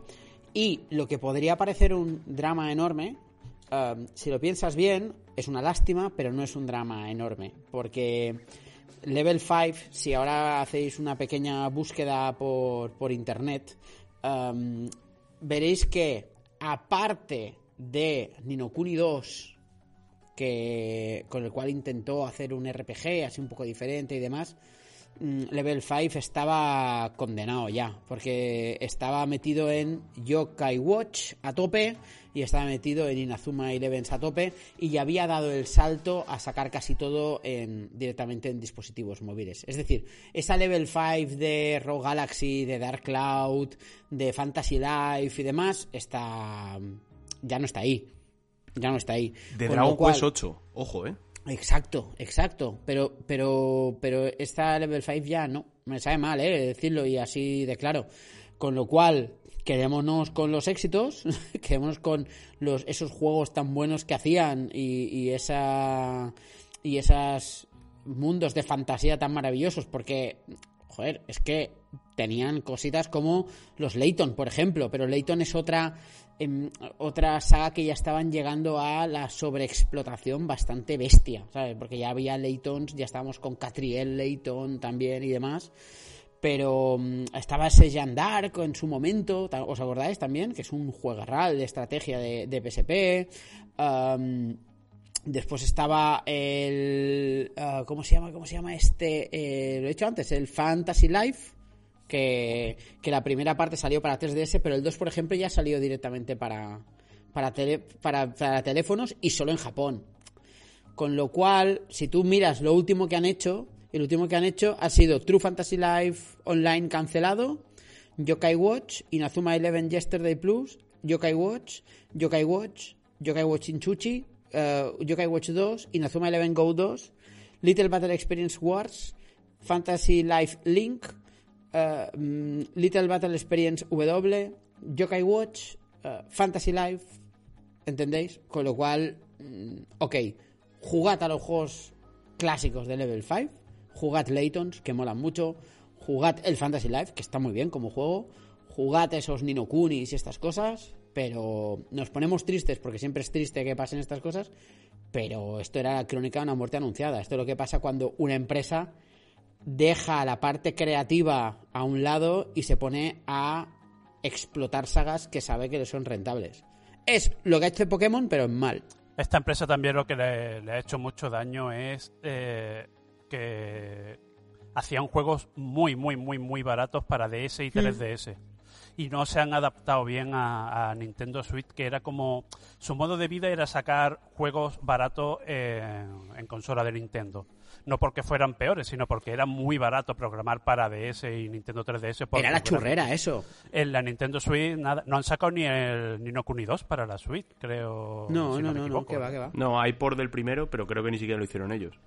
Con lo cual es eso, que ok, mm, ya está, paciencia. No, no os agobiéis. Es una pena, es una pena, es verdad, pero no es nada que estemos perdiendo ahora mismo. Pues esta generación no han hecho, quitando Sí. Nino Kuni 2, no han hecho nada más que sea relevante. O no es como si Capcom cerrase la división No. europea, ¿sabes? Claro, En claro. plan, te, te pegas un tiro ahí, ¿no? Pero, pero, que se, se veía venir como pues como Konami en su día, o sea, que, que ya se habían desconectado por completo de, de hacer los videojuegos que nosotros queremos jugar. Exacto. Ahora los nuevos Level 5 son Atlus, lo está como sustituyendo, ¿sabes? Y creo que hemos ganado. Totalmente. Atlus yo creo que es... eh, de hecho, simplemente el Persona Team ya es mejor de lo que nunca fue Level 5. Y, y si incluyes todo lo que hace Atlus, para mí sin duda, vamos. Me quedo con Atlus por encima de Level 5 sin, sin dudar ni un momento. Y un poquito de Vanillaware también, ¿eh? también. Que por cierto, hay un juego bastante bueno, se llama 13 Sentinels. ¿Queréis que vuelva a hablar de él? Porque No me digas, este espere, juego, ¿eh? no, O me has dicho nada todavía. Es primera vez que oímos de este juego en el programa. Ese juego es tu libro, ¿no? Siempre viene. Bueno, entre Nier y libro. 13... Es que eh, 13 Sentinels es mi nuevo Nier Automata. Lo digo así, claro. A mí que, que el nuevo juego de Vanillaware no sea un beaten up, a mí me ha dolido. Ni lo, he Lo vas a flipar. O sea. Koyuki, tú lo vas a flipar con este juego. En serio, ¿eh? Yo es que para jugar fumada me juego a juegos de Nomura. Mm, Pero esto es, es en bien. Pero esto, pero esto lo tienes Ah, ya. Nomura bien, esto lo tienes sí. ya y al de Nomura tienes que esperar. Exacto, exacto. Joder. Bueno, y hablábamos de empresas que se centran en lo que no deben y sale mal, y toca entonces hablar de Stadia. ¡Sí! La sección. Porque Stadia nos descubrieron, me descubrieron el otro día en el, en el Discord de, Discord de la taberna que, que están haciendo estos tres días 20, 21 y 22 una, una promoción de, de- de contenido que llaman Stadia Good Stuff, o sea, las cosas buenas de, de Stadia. Y, y yo os voy a leer, yo os voy a leer lo que han presentado y, y sin hacer ningún juicio de valor, vosotros me vais a decir si esto está bien o está mal. Vale, César, antes de que empieces a leer, solo un pequeño detalle. Que A ver, nosotros, porque no fuiste solo tú, yo creo que fuimos un poco todos. Pero cuando digo todos es menos quien compartió en el Discord, que fue, creo que fue, no sé si fue Yandrak o, o Argentus, no sé, uno, un- un- uno de nuestros androides compartió esto en el Discord, que ni tú, ni yo, Nadie. ni Chisco, ni Mario, ni Pedro, ni ninguno del grupo de WhatsApp que tenemos con otros podcasts, ni Koyuki, ni nadie, se haya enterado que eso estaba pasando, que, que Stadia estaba haciendo eventos diarios, es mogollón de significativo, eh, tío. Pero es mogollón de significativo.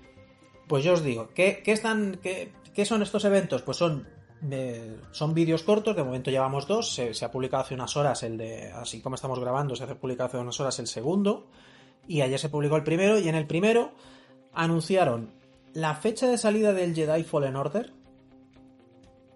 el Hello Engineer, que es una, una expansión del Hello Neighbor en el que construyes cosas, y el Pac-Man Megatunnel Battle, que es básicamente Tetris 99, pero con Pac-Man. Ojo, pues eso es el mayor exclusivo que ha tenido Stadia nunca, ¿eh?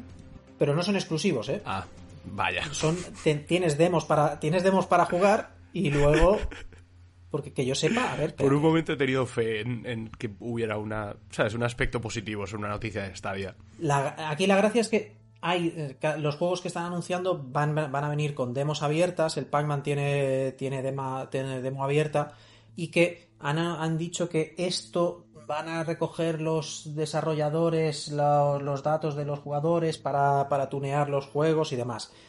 Pero básicamente estos son los, los tres anuncios son Pac-Man Megatunnel Battle, Jedi Fallen Order, novedad, y Hello Engineer. Bueno, hay una, hay, hay una buena noticia, César. A ver, Lo del Night City Wire, ¿te has enterado? Ah, bueno, sí. Sí, que por fin. Pero claro, aquí, aquí no se ha dicho. A lo mejor lo dicen mañana. Que el, que el Cyberpunk va a estar de salida en, en Stadia. Lo dijeron de en la presentación de, de CD Projekt. Y, y- sigue sin estar en las promociones de, de Stadia este juego. Pero bueno, La.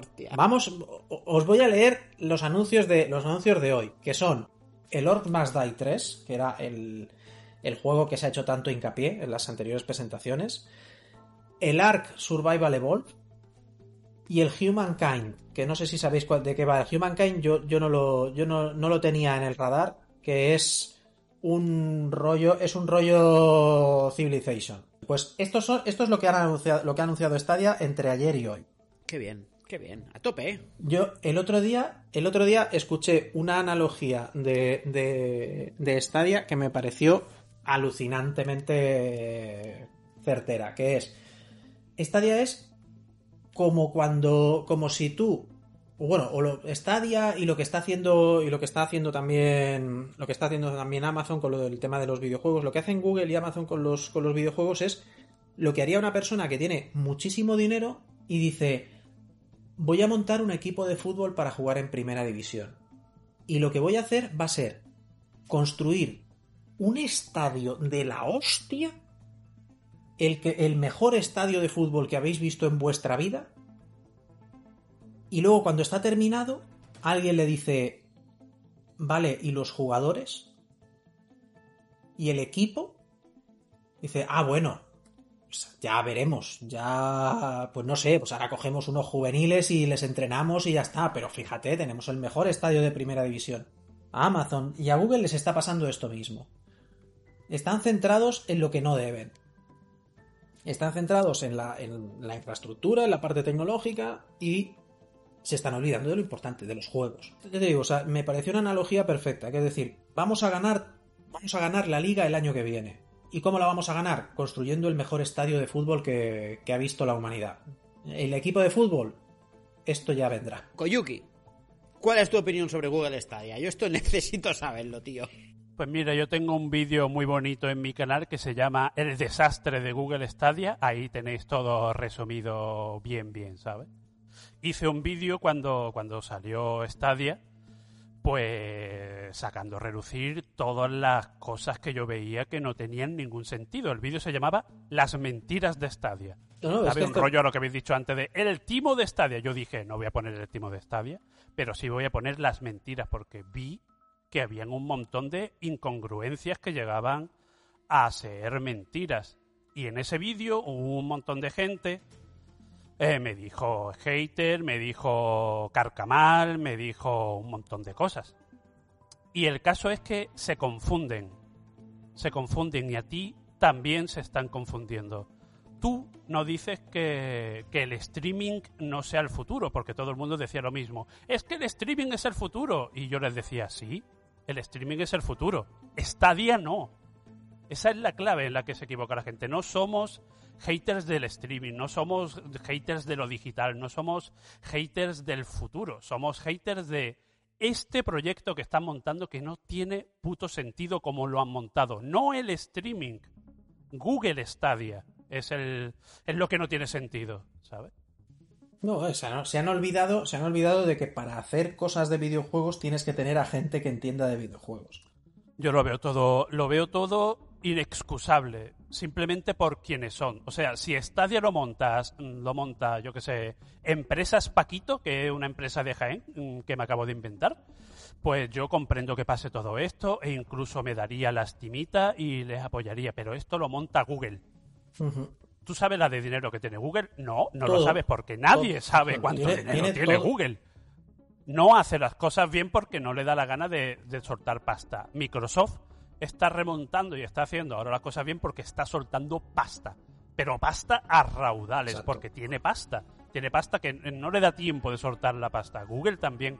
Sin embargo, Google está a la marrategui, siguiendo con el rollo futbolístico. Sí, sí. Está en plan, vamos a estar aquí y cuando esto pegue el pelotazo vamos a estar y ya. No, no. O sea, tú no puedes sacar una consola o un coso, lo que es, llámalo X, en beta. O sea, mañana que no sacan la Play 5 en beta, ¿eso, eso qué es? Eso es reírse del usuario. No, no puede ser. Simplemente es inexcusable. Yo lo siento mucho, pero no. Pues mira, yo voy a daros una información de las importantes, ¿de acuerdo? Que sepáis que Empresas Paquito es una empresa que está en Boiro, La Coruña, Y que se dedica a... que se dedica a la elaboración, congelación y comercialización de mejillones y calamares. Y le podéis encontrar en www.sabordemar.com. Tapadera, tapadera Pues para farlopa que lo sabemos todos. Esa empresa no. haría mejor el streaming que Google. Te lo digo yo. Te lo digo yo. Con el una streaming, no lo, que el streaming no lo sé, pero los mejillones seguro que están buenos. ¿Sabes quién hace juegos muy buenos, César? Dale. Unos del Arian, ¿puede ser? Sí, vamos, por fin. Puedo, puedo. Ya Arian. puedo, ya puedo. Ah, pues ponemos un poco de musiquita y puedes, ¿te parece? Venga, ponme musiquita. Pues venga, Venga. musiquita, porque además la banda sonora de este Baldur's Gate 3 suena tan bien, tan bien, que suena tal que así.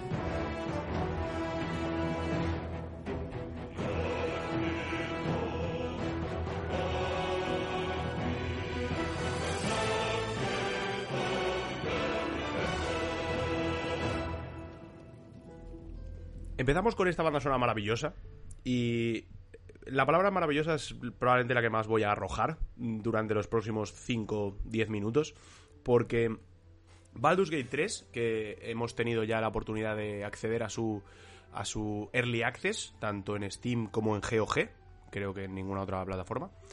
Em, está funcionando, en mi opinión, está funcionando absolutamente a todos los niveles. Em, partamos de la base de que Baldur's Gate es, obviamente, es una saga que llevaba aparcada muchísimo tiempo. Probablemente la última entrega fue el Dark Alliance de PlayStation 2, si no recuerdo más, que funcionaba a modo de spin-off. Y aquí recuperamos eh, la historia principal. Eh, punto importante, no es necesario haber jugado a Baldur's Gate 1 y 2 para disfrutar de, del 3. Eh, está ambientado en el mismo universo, pero no es una historia lineal, digamos. Pero sí que ya hay algún guiño a lo largo del, del primer acto, que es lo que está disponible en este Early Access. Y, seguro que habrá más guiños y personajes eh, conocidos de la saga en eh, cuando tengamos dispo, disponible el acto 2 y el acto 3. Como digo, este Early Access, que ya anunció Larian que llevaría aproximadamente un año, eh, para alcanzar el, lanzamiento final del título. Eh, es, un, es un producto Early Access de los que están bien hechos, es un producto Early Access que en mi opinión sí que si os gusta mucho este género, si os, si os interesa mucho este juego, podéis pasar por caja directamente sin dudas, eh, porque ya el primer día introdujeron un parche, durante la primera semana hemos tenido tres o cuatro parches más. Eh, creo que, no sé si es la semana que viene o dentro de dos, cae un primer parche bastante majo. Eh, por ahora han sido todo, evidentemente, solución de errores y es verdad que hay varios bugs. Yo he jugado, que lo, lo, lo estaba aquí mirando, he jugado ya 22, casi 23 horas. he conseguido completar el, el, primer acto, que es, vamos, el, contenido que hay hasta ahora prácticamente. Y se siente un juego tremendamente Larian. Y esto es, en mi opinión, es muy positivo porque el Arian ahora mismo son los mejores haciendo este tipo de juegos, sin ninguna duda.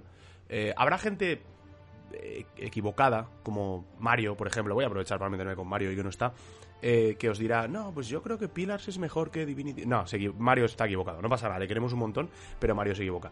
Eh, Divinity Original Sin 2, hasta el momento, yo creo que era el, el mejor juego que, que teníamos en este género, en este en esta segunda era, ¿no? En esta segunda vida que ha tenido el RPG occidental de vista isométrica, en el juego de rol clasicote de PC, el heredero de Baldur's, de Icewind Dale, de todas estas maravillas.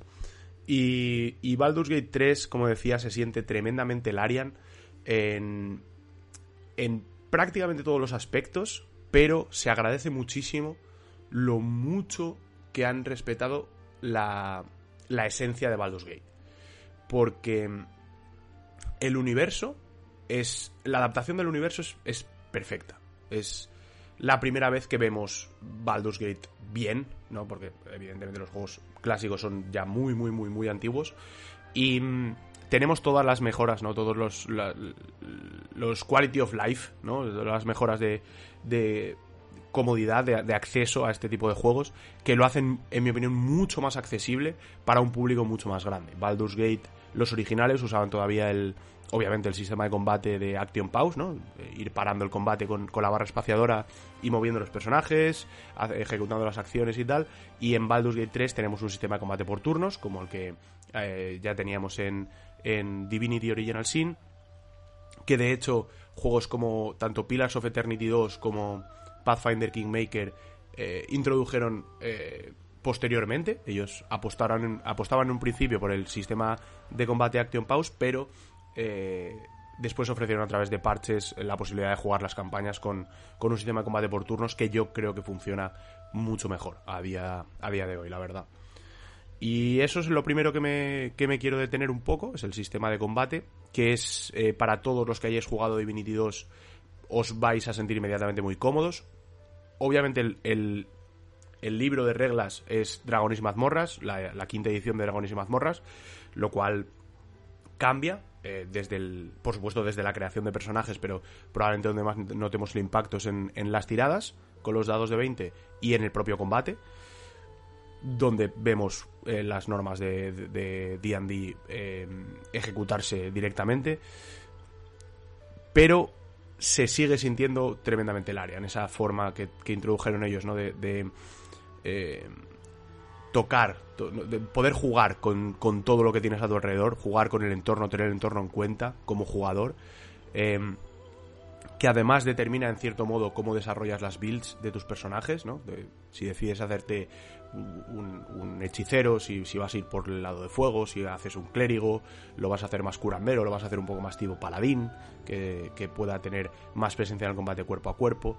Eh, en principio sí que podría decir como una cosa que hay que que probablemente el Arian tenga que revisar un poco es que el, el combate a distancia está claramente eh, aventajado ahora mismo. Es, es, yo el primer personaje me dice que es lo que suelo hacer en este tipo de juegos, es un elfo del bosque eh, cazador, ¿no? Ranger, con un arco, combate a distancia, habilidades de ese estilo, porque me suele gustar más explorar las posibilidades a distancia, primero. Em, el cast de personajes que empiezas a encontrarte ya desde, bueno, desde que arranca el juego es muy bueno, muy muy bueno. Te diría que es bastante superior al de, al de Divinity. Y el ritmo de la historia de lo que llevamos por ahora yo te diría que también es superior a, Divinity. Es cierto que, claro, juegan con la ventaja de que tienen el universo Baldur's Gate, eh, tienen a su disposición todo el bestiario, toda, toda la mitología propia de dragones y mazmorras, lo cual es verdad que es un campo es un campo de cultivo fantástico, es una cantidad de posibilidades tremenda y yo creo que por eso el, el, el equipo del Arian se ofreció y tenían tantas ganas de ser ellos los que desarrollaran Baldur's Gate porque sabían que podían hacer una experiencia de juego superior en, eh, utilizando toda esa caja de herramientas. Hay muchas eh, novedades interesantes, em, tanto para el género eh, en, general, valga la redundancia, como para, como para el Arian en concreto.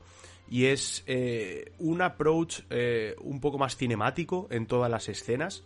tenemos muchísimas escenas de vídeo, vamos, animaciones, ¿no? Em, para los diálogos que recuerda un poco más a cosas como Dragon Age o Mass Effect de lo que se solían hacer aquí en pues eso, en los, en los Pillars of Eternity, en los Divinity, en los, en los Pathfinder Kingmaker, en este tipo de cosas, eh, que le da un... Que, creo que también aumenta el appeal, eh, lo, lo acerca un poco más a un público un poquito más masivo, porque es bastante resulta bastante atractivo. Las animaciones además están muy bien hechas. Se han dejado una pasta. Claramente este juego es, es el más caro que ha hecho Larian. Y, se nota porque el acabado es muy bueno, pese a estar en, pese a estar en Early Access. Y lo comentaba con, con Liam el otro día, que Liam no es, no es muy asiduo del género, sí que ha jugado alguna cosilla, pero no, es, no es tan, tan fan como yo. Y, él me, estaba viendo eh, mientras yo jugaba Baldur's Gate 3 y decía, joder, esta es la primera vez que este género se ve bien, ¿no? Y, y es cierto que el, el nivel gráfico es muy superior al que, al que estamos acostumbrados en general en este tipo de juegos. Eh, el acabado es muy, muy, muy, muy bueno. También funciona muy bien el, el, desarrollo, el, tipo, el ritmo. El ritmo que tiene el juego a la hora de desarrollarse es, sí que es muy parecido al de Divinity, os diría yo, sobre todo al segundo, al, Original Sin 2.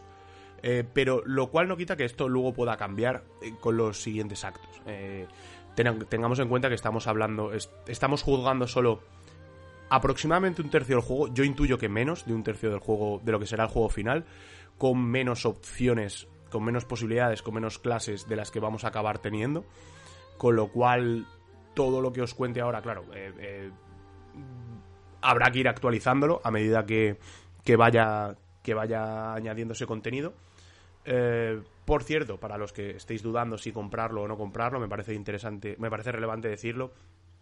No se van a poder trasladar las partidas del Early Access al juego final. O sea, si compráis ahora, no vais a poder seguir vuestra partida cuando el juego se lance definitivamente, sino que hay que volver a empezar. Que entiendo que para mucha gente eso pueda ser un motivo para que, que os eche un poco atrás porque no os apetezca repetir.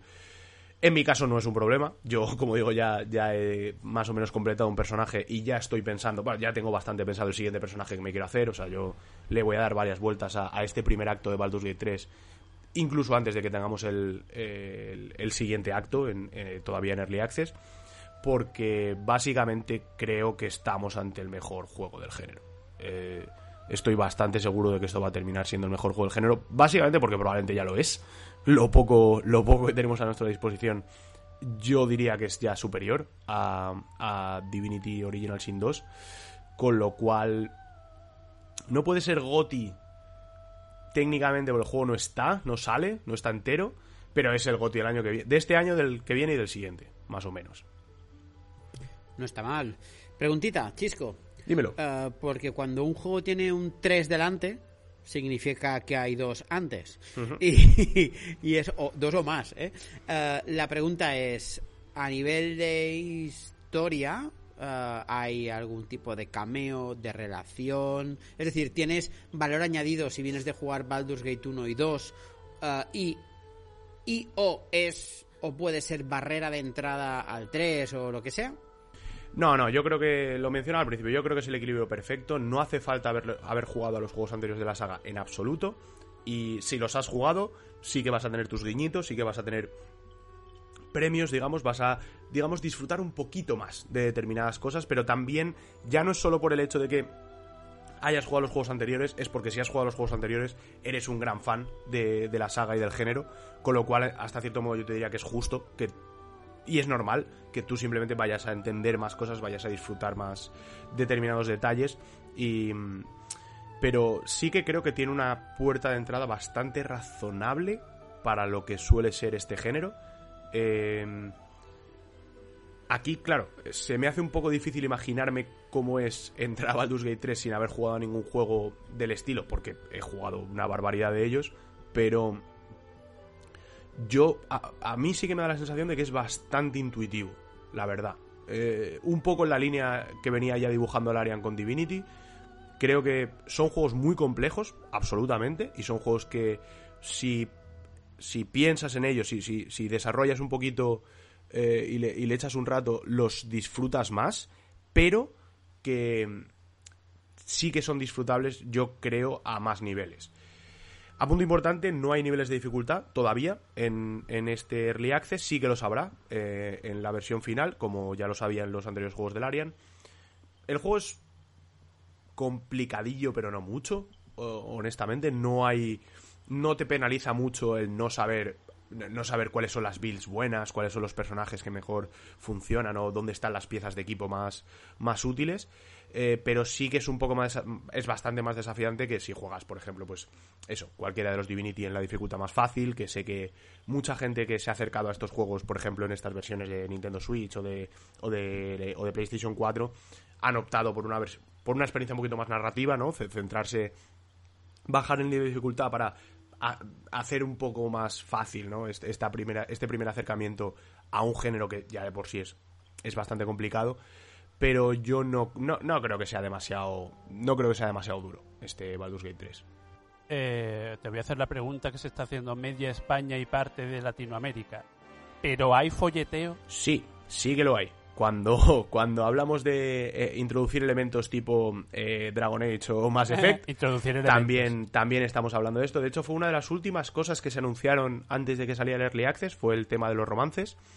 Que, bueno, obviamente, se des- o sea, lo veremos cómo se desarrolla por completo cuando, cuando tengamos toda la historia a nuestra disposición. Pero ya desde el principio, en cuanto eh, empiezas a interactuar con los, con los compañeros, con los personajes que te encuentras, ya puedes empezar a, a calentar la máquina, ¿eh? ya puedes empezar a echar máquinas a la monedas a la tragaperras. Porque ya, sí, las opciones de romance están abiertas desde el principio de la aventura. Bien, bien. Sí. Entonces, vale. No sé si el nivel de folleteo luego llegará a los extremos de, de Witcher 3, por ejemplo, pero Yo es que ya si no follo encima de un unicornio, ya no te funciona, ¿no? ya no, ¿sabes? No es lo Nada, mismo. nada, pues sí, sí, aquí, aquí vas a tener, aquí vas a tener estas opciones a tu disposición, Koyubi. Eh, ¿Hay alguna, ¿Hay alguna fecha tentativa de, de- de salida del juego? ¿O, Eh, o no han simplemente han dicho el año que viene y ya Es un veremos? plazo aproximado, ellos dijeron que esperaban estar alrededor de un año en, en Early Access, con lo cual, en principio, si contamos, eh, si confiamos en la palabra del Arian, que por cierto no hay ningún motivo para no confiar en la palabra del Arian, eh, estaríamos hablando de tercer trimestre del año que viene para el lanzamiento final. Entiendo que antes o después, Chisco, esto saltará a consolas también, por la trayectoria que lleva el Arian de, de sacar los Divinity y, y Sí. demás en, en consolas. También para, para maximizar el- la audiencia, que también creo que le conviene a juegos tan buenos, pero de género tan nichoso, eh, estar presente donde, donde todo lo puedan. Sí, sí, totalmente. Eh, aquí la única, la única incógnita es si Wizards of the Coast, que son los dueños de, de la franquicia Dragons y Mazmorras y por tanto de la franquicia Baldur's Gate, tengan algún inconveniente al respecto, que no creo, porque a esta gente, pues como a todo el mundo le gusta, le gusta más billetes, y sabemos que el Arian tiene bastante controlado ya el mapeado a, a mando. Eh, creo que Divinity 2 se maneja muy bien en, consolas. Yo, de hecho, lo tengo en Switch también y estuve probando un poco antes de que saliera Baldur's Gate 3, de hecho, ya para, para calmar el hype. Estuve probando un poquito el cross-save que hay entre Steam y Switch en Divinity 2 y oye, se juega se juega súper bien también en, en consola. De hecho, incluso te diría que el manejo de la cámara mejora, porque tienes el joystick derecho para girar la cámara, que es más cómodo que, que usar el... En mi opinión, es más cómodo que el, el- botón central del ratón, que es como se suele manejar la, girar la cámara en, en estos juegos. Así que sí, sí, yo, yo contaría con ello. ¿eh? Antes o después esto va a estar en PlayStation 5 y va a estar en Series S y Series X. Y en, y en Switch incluso. Muy bien. Guay, guay, guay, guay, guay. Pues antes de cerrar el programa, si te parece, Chisco, ya que nos gastamos dineros por tu culpa y, y tenemos a Koyuki que también está como muy arriba mm, por tu culpa, eh, con Hades, pues vamos a, a darte un poco de, de réplica de Hades, ¿no? Perfecto, sí, sí, sí, a ver qué os ha parecido a vosotros, que ya me solté yo aquí mi speech hace, hace un par de semanas. Venga, Koyuki, dale tú. Dale tú y, y, y, y échale un poco las culpas a Chisco de, las compras y estas cosas. Yo os voy a decir que, estoy aquí, pero en todo momento estoy nada más pensando en plan de, pero ¿por qué coño estoy grabando yo aquí un podcast pudiendo jugar al Hades? Así estoy todo el rato, ¿sabes? Estoy enviciado. Es un puto vicio ese juego. De hecho, a veces me mato, me dejo como matar o, o, o, o juego un poco a desgana porque digo, joder, voy ya por la tercera fase, creo que tiene cinco o así, me lo voy a pasar, me, me dejo matar, para que me dure más, así estoy. Estoy in love con ese juego. La verdad es que es una pasada, ¿eh? Es una pasada de juego. Mira que yo no soy muy, no sé tú Koyuki, pero yo no soy muy de, de los roguelites. Uh, Death Cells me gustó bastante, pero yo necesito esa trama argumental y ese lore muy potente para, para acabarme de enganchar. Menos en Spelunky, que esa es un poco la excepción para mí. Pero para el resto sí que necesito este. Y en Hades me lo han dado totalmente. Y me parece, me parece una, una auténtica pasada y una, y una maravilla. Porque, además, no sé a ti te pasó, uh, que te genera como narrativas emergentes tuyas propias. Yo se lo decía a, a Chisco, estaba jugando allí y digo, mira, ahora voy, voy con, con, mi arma principal, que estoy ahora mastereando el arco. Y digo, y ahora ya voy equipado para cuando llegue al Minotauro, porque hay un momento que sale el Minotauro, le voy a dar pal pelo, porque antes me ha crujido, pero esta vez, o sea, le voy a dar por todos lados yo y tal y cual, no sé qué, y fue llegar al Minotauro y el Minotauro no estaba solo. Y dije, ¿pero qué me estás contando? Y me dieron de palos otra vez, ¿no? Y, y recuerdo que le dije a Chisco y digo, "¿Me- ¿será posible? Me cago en la hostia, esto no puede ser. Y lo curioso es que en lugar de frustrarte, te, te picas, tío. Te picas mogollón. Es pues, pues otra puñetera run y esta vez llego y esta vez me los crujo.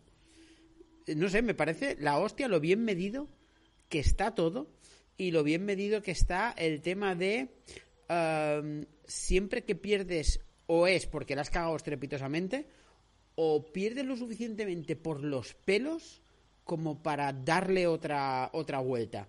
Y cuando ya tienes dominado una zona, por ejemplo, la primera zona, que la primera vez cuesta, ¿no? La primera vez que te enfrentas a Mech cuesta, pues ahora mismo las, las tres hermanas estas, pim pam fuera, ¿eh? O sea, ta ta ta ta ta ta ta. O sea, es increíble también lo mucho que, que mejoras tú como jugador. No sé, me parece una auténtica maravilla a todos los niveles, ¿eh? A todos los niveles. Claramente va a ser un candidato a GOTY este juego, ¿eh? Claramente. es la, la nueva generación de los roguelike, ¿sabes? O sea, ha cogido los roguelike y la gente que es un poco como tú, que en plan de toda la vida ha estado en plan de sí, bueno, me gustan, pero eh, me frustran, no me acaban de enganchar, ha cogido a toda esa gente y lo has metido en la saca de compradores. Y además están la, gente, por ejemplo, como yo y como creo que es Cisco, los hardcore rock like, y, y, no, y nos ha volado la cabeza en plan de que esto se puede hacer con este género. Ahora solo estamos pensando en plan de mm, ¿y, y Death Cells? Pues, si se hiciera así, ¿cómo sería? ¿Y un Nuclear Throne que fuera así, ¿cómo sería? ¿Y si Spelunky cogiera estas cosas, cómo sería? Estamos todos así, estamos revolucionados, en plan... eh, Bueno, lo malo es que todos estos nuevos juegos que salgan van a tener una papeleta importante porque lo van a comparar todos a todos los juegos y le van a exigir que sean como, como Hades, ¿sabes? A todos los nuevos Es, roguelike. es el Pero nuevo bueno. estándar. O sea, lo que está claro es que Sí, sí, es sí. que Hades es el nuevo estándar del género.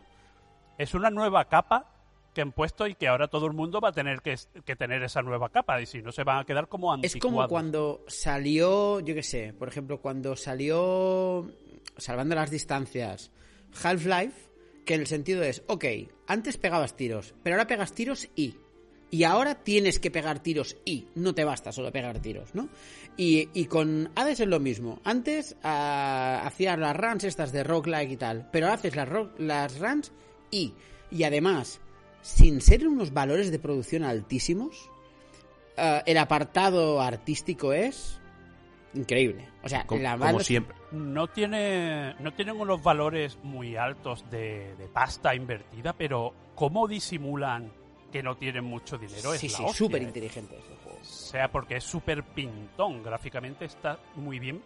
Si te pones a analizarlo y desmenuzarlo, dices, bueno, no es para tanto. Pero el hecho de que hagan un poco como, no sé, que hagan como un Cuphead, pero sin tenerlo que pintar a mano. ah, Lo, han hecho todo excepcionalmente. O sea, es que hay que quitarse el sombrero con, con esta Es que es verdad que es me, me encanta, eh, me encanta oíros hablar también, también de Hades, pero es que es eso, esta gente ha, ha traído eh, lo que eran sus señas de identidad, sinceramente, que era la parte artístico y la, y la calidad narrativa, a un género en el que lo cierto es que, y, y Koyuki, tú estás aquí de acuerdo conmigo seguro, nunca se lo habíamos pedido. Nunca les habíamos pedido Es que no se lo hemos pedido porque no era necesario en ese género. Necesitábamos un gameplay. Gameplay equilibrado y dificultad. Eso era lo que le pedíamos a los- Pero ahora pasa a ser una necesidad, que es lo que apuntabais vosotros. El, el salto que le ha dado Hades al género es, es una putada para todos los demás, sinceramente. A- Pienso, por ejemplo, en Rogue Legacy 2, ¿no? que está ahora en Early Access también. Y, y cómo inmediatamente. Y, y yo estaba disfrutando un montón de mis primeras partidas en Rogue, en Rogue Legacy 2. Pero claro, ahora. Joder, se va Está a quedar un anticuado, poco- está se va- anticuado ese juego claro, ahora. Se queda, se queda corto todo un poquito, ¿no? Porque, porque Hades ha traído mucho más a la mesa de lo que había traído nadie. Mira, yo eh, estaba jugando antes de, de Hades, unas semanas antes, estaba probando un juego que se llama Sundert, Sunderet, ¿vale? Que es un roguelike también, eh, muy bonito, con una sensación de escala muy grande y demás. O sea, e- e- es, muy guay este juego. Además, vas desbloqueando, aquí vas desbloqueando mapa, o sea, el, el mapa cambia, pero el, el tipo de habitación, entre comillas, de escenario se mantiene a medida que lo vas desbloqueando. Es bastante guay este juego.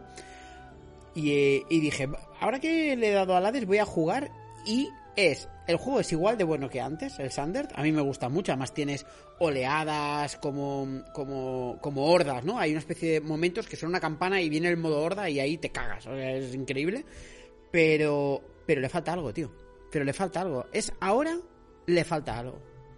¿Sabes? Ahora, ahora ya es- ese, mm, ese mm, que no tienes y que, y que tú notas que hace falta. Mm, Decíais, no se lo habíamos pedido nunca porque no hacía falta. Mentira, sí que hacía falta, pero no lo sabíamos. Y esa es la clave. Es que estábamos, estábamos como en la era arcade de los Sí. roguelike. Ahora estamos en la era post Sí. arcade. Ahora mismo, ahora mismo mm, ya tenemos, sabemos, eh, es que la clave es eso. Ahora sabemos que se puede tener jugabilidad y más. Hasta ahora solo habíamos tenido jugabilidad y ambientación, o jugabilidad y Mm. un lobby, o jugabilidad y, por ejemplo, en Faster Than Like, textos. Ahora mismo te pones a jugar a Faster Than Like y, y y te queda a cuadro en plan de esto que es leer, leer cosas en mitad. Pff, narrativa emergente, ¿sabes? Pero es que de repente han, han hecho un all-in con, con el, con el Sí, sí, género. tremendo. O sea, Y yo creo que hasta aquí, ¿no, César? Pues sí, yo creo que hemos dado una, una buena vuelta a la actualidad. Hemos hablado con, con Koyuki, que nos ha contado, nos ha hablado de su canal. Y, y hemos analizado juegos. Yo no sé si se le puede pedir más al programa. Yo creo que no, además nos ha quedado un debatillo guay sobre... hemos empezado hablando del menú de Play 5 y hemos acabado hablando de la orientación del futuro de los videojuegos y juegos como servicio y demás, o sea que todo bien, todo bien, todo bien. Y tenemos ya otro canal asimilado, youtubers van a caer bajo las influencias androides, está todo bien, está todo bien. Poco a poco, poco a poco. Así que nada, nos podemos ir despidiendo y vamos a empezar contigo, Koyuki. Enchufa todas las referencias a todos tus proyectos que quieras y, y despídete de los androides. Nada, yo proyectos solo tengo ese que ya he comentado 20.000 veces. No quiero hacer publicidad de mi libro, no como el Pere, que es... ¡Oh, qué cansino, eh, por favor! Así que nada, mm, ha sido un placer, ha sido como estar aquí como si fuera uno más de, de la trupe. Y cuando queráis repetimos. y ¿Cómo te has cosas. sentido por aquí? ¿Te has sentido bien arropado? ¿Te has pasado bien? Yo muy bien, yo soy un animal de podcast, yo me adapto a todo. Así me gusta. Muy bien, pues nada, Chisco. Eh, un placer, la verdad. Ha sido muy divertido. Un placer, Koyuki. Eh, muchas gracias por venirte. Ha molado un montón. Sácate la carrera de psicología si quieres seguir en el, en el de esto, ¿eh? Ya, sí, sí, es verdad que... lo- eh, Por favor. Me da un poco de pereza ahora. Yo tampoco la tengo, ¿eh? No pasa nada. Vale, vale. Pero tú eres informático, tú te perdonamos. Ya. Yo es que... Tú eres abogado, tío. Sí, es que, es que eres abogado, es verdad que no valemos para nada. Es cierto que no valemos para nada. Pero bueno, eh, en fin, que ha sido que ha sido un placer, que, que sí, hemos tenido pues típica charla nuestra que empieza por un lado y termina por otro, eh, porque hay que enrollarse más que las persianas, que es de, que es de lo que va esto de esto de hacer podcast. Eh, jugad a Baldur's Gate 3 porque es maravilloso. Eh, si no queréis jugar porque no está terminado, pues jugad a Hades, que sí que está terminado. Y lo podéis jugar, si no lo jugáis en PC, lo podéis jugar en Switch, que no me lo he pillado todavía, pero lo voy a hacer, lo sabemos todos. Y tiene que ser maravilloso jugar eso en, en, en Milite. Así que nada, chicos, un placeraco. Pues muy bien. Y por último, Pere. Pues sí, pues ya sabéis cómo funciona todo esto. Bueno, lo primero de todo, decir que eh, escuchéis la taberna del Android de donde queráis, pero que se disfruta mucho más escuchada en Spotify, ya lo sabéis, porque básicamente no tendréis ni publicidad pornográfica, ni publicidad política delante, ni demás. Con lo cual, ahora hablando en serio, si nos queréis ayudar, solo os pedimos una cosa y es que si podéis elegir reproductor de podcast para escucharnos, iros a Spotify. Nos hacéis un favor enorme porque os recordamos que, o sea, vamos a estar en otras plataformas, pero vamos a enfocarnos en Spotify. Aparte de esto, ya sabéis, latavernandroide.com, nuestra página web donde tenéis los enlaces a todos los programas. Podéis escuchar además el programa directamente desde, desde dentro de la misma entrada. También escribimos varios artículos. Tenemos una iniciativa mm, mm, básicamente fusilada de Koyuki de 100 juegos a los que tienes que jugar, que nosotros te recomendamos. Cada semana subimos uno. Koyuki, no nos denuncies porque te lo hemos copiado. Y... No denuncio porque tenéis un abogado, que si no... Exacto, exacto. Mira, Chisco, Chisco, vas bien, vas bien. Para, algo servimos, coño. Exacto. Y aparte de esto, en Twitter, arroba tabernandroide, en Instagram como la taberna del androide y busca la taberna del androide y nos encontráis donde os dé la gana. Quedan menos de 20 días para el NetGen. Yo estoy ya súper arriba, estoy súper arriba. Y vamos a hacer un programita especial justo antes de la NetGen con mogollón de sorpresas que ya veréis, que lo vais a flipar. Y poquita cosa más. Así que ha sido un placer. Pues nada, ya solo quedo yo y solo me queda pues agradeceros a, a vosotros que nos escucháis y agradecer a Koyuki por haber venido y a Pere y a Chisco por estar aquí también. Y nada, yo soy el profesor Falken y esto es La Taberna del Androide. Adiós. Hasta luego. Hasta luego.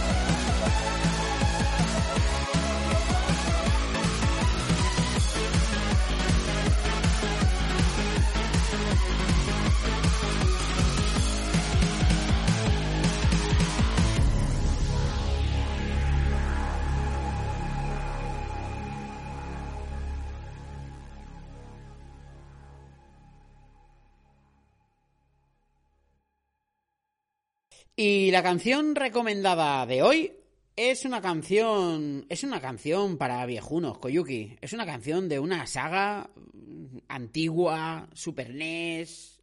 Una saga con carácter, una saga que seguro que ha salido en, en más de un vídeo tuyo. Porque. ¿Te suena la saga Mother? Hombre, claro, por favor, por favor. Buenísima. ¿eh? Pues vamos a escuchar Poliana, interpretada por Family Jules. Qué pedazo de banda sonora tiene el Mother.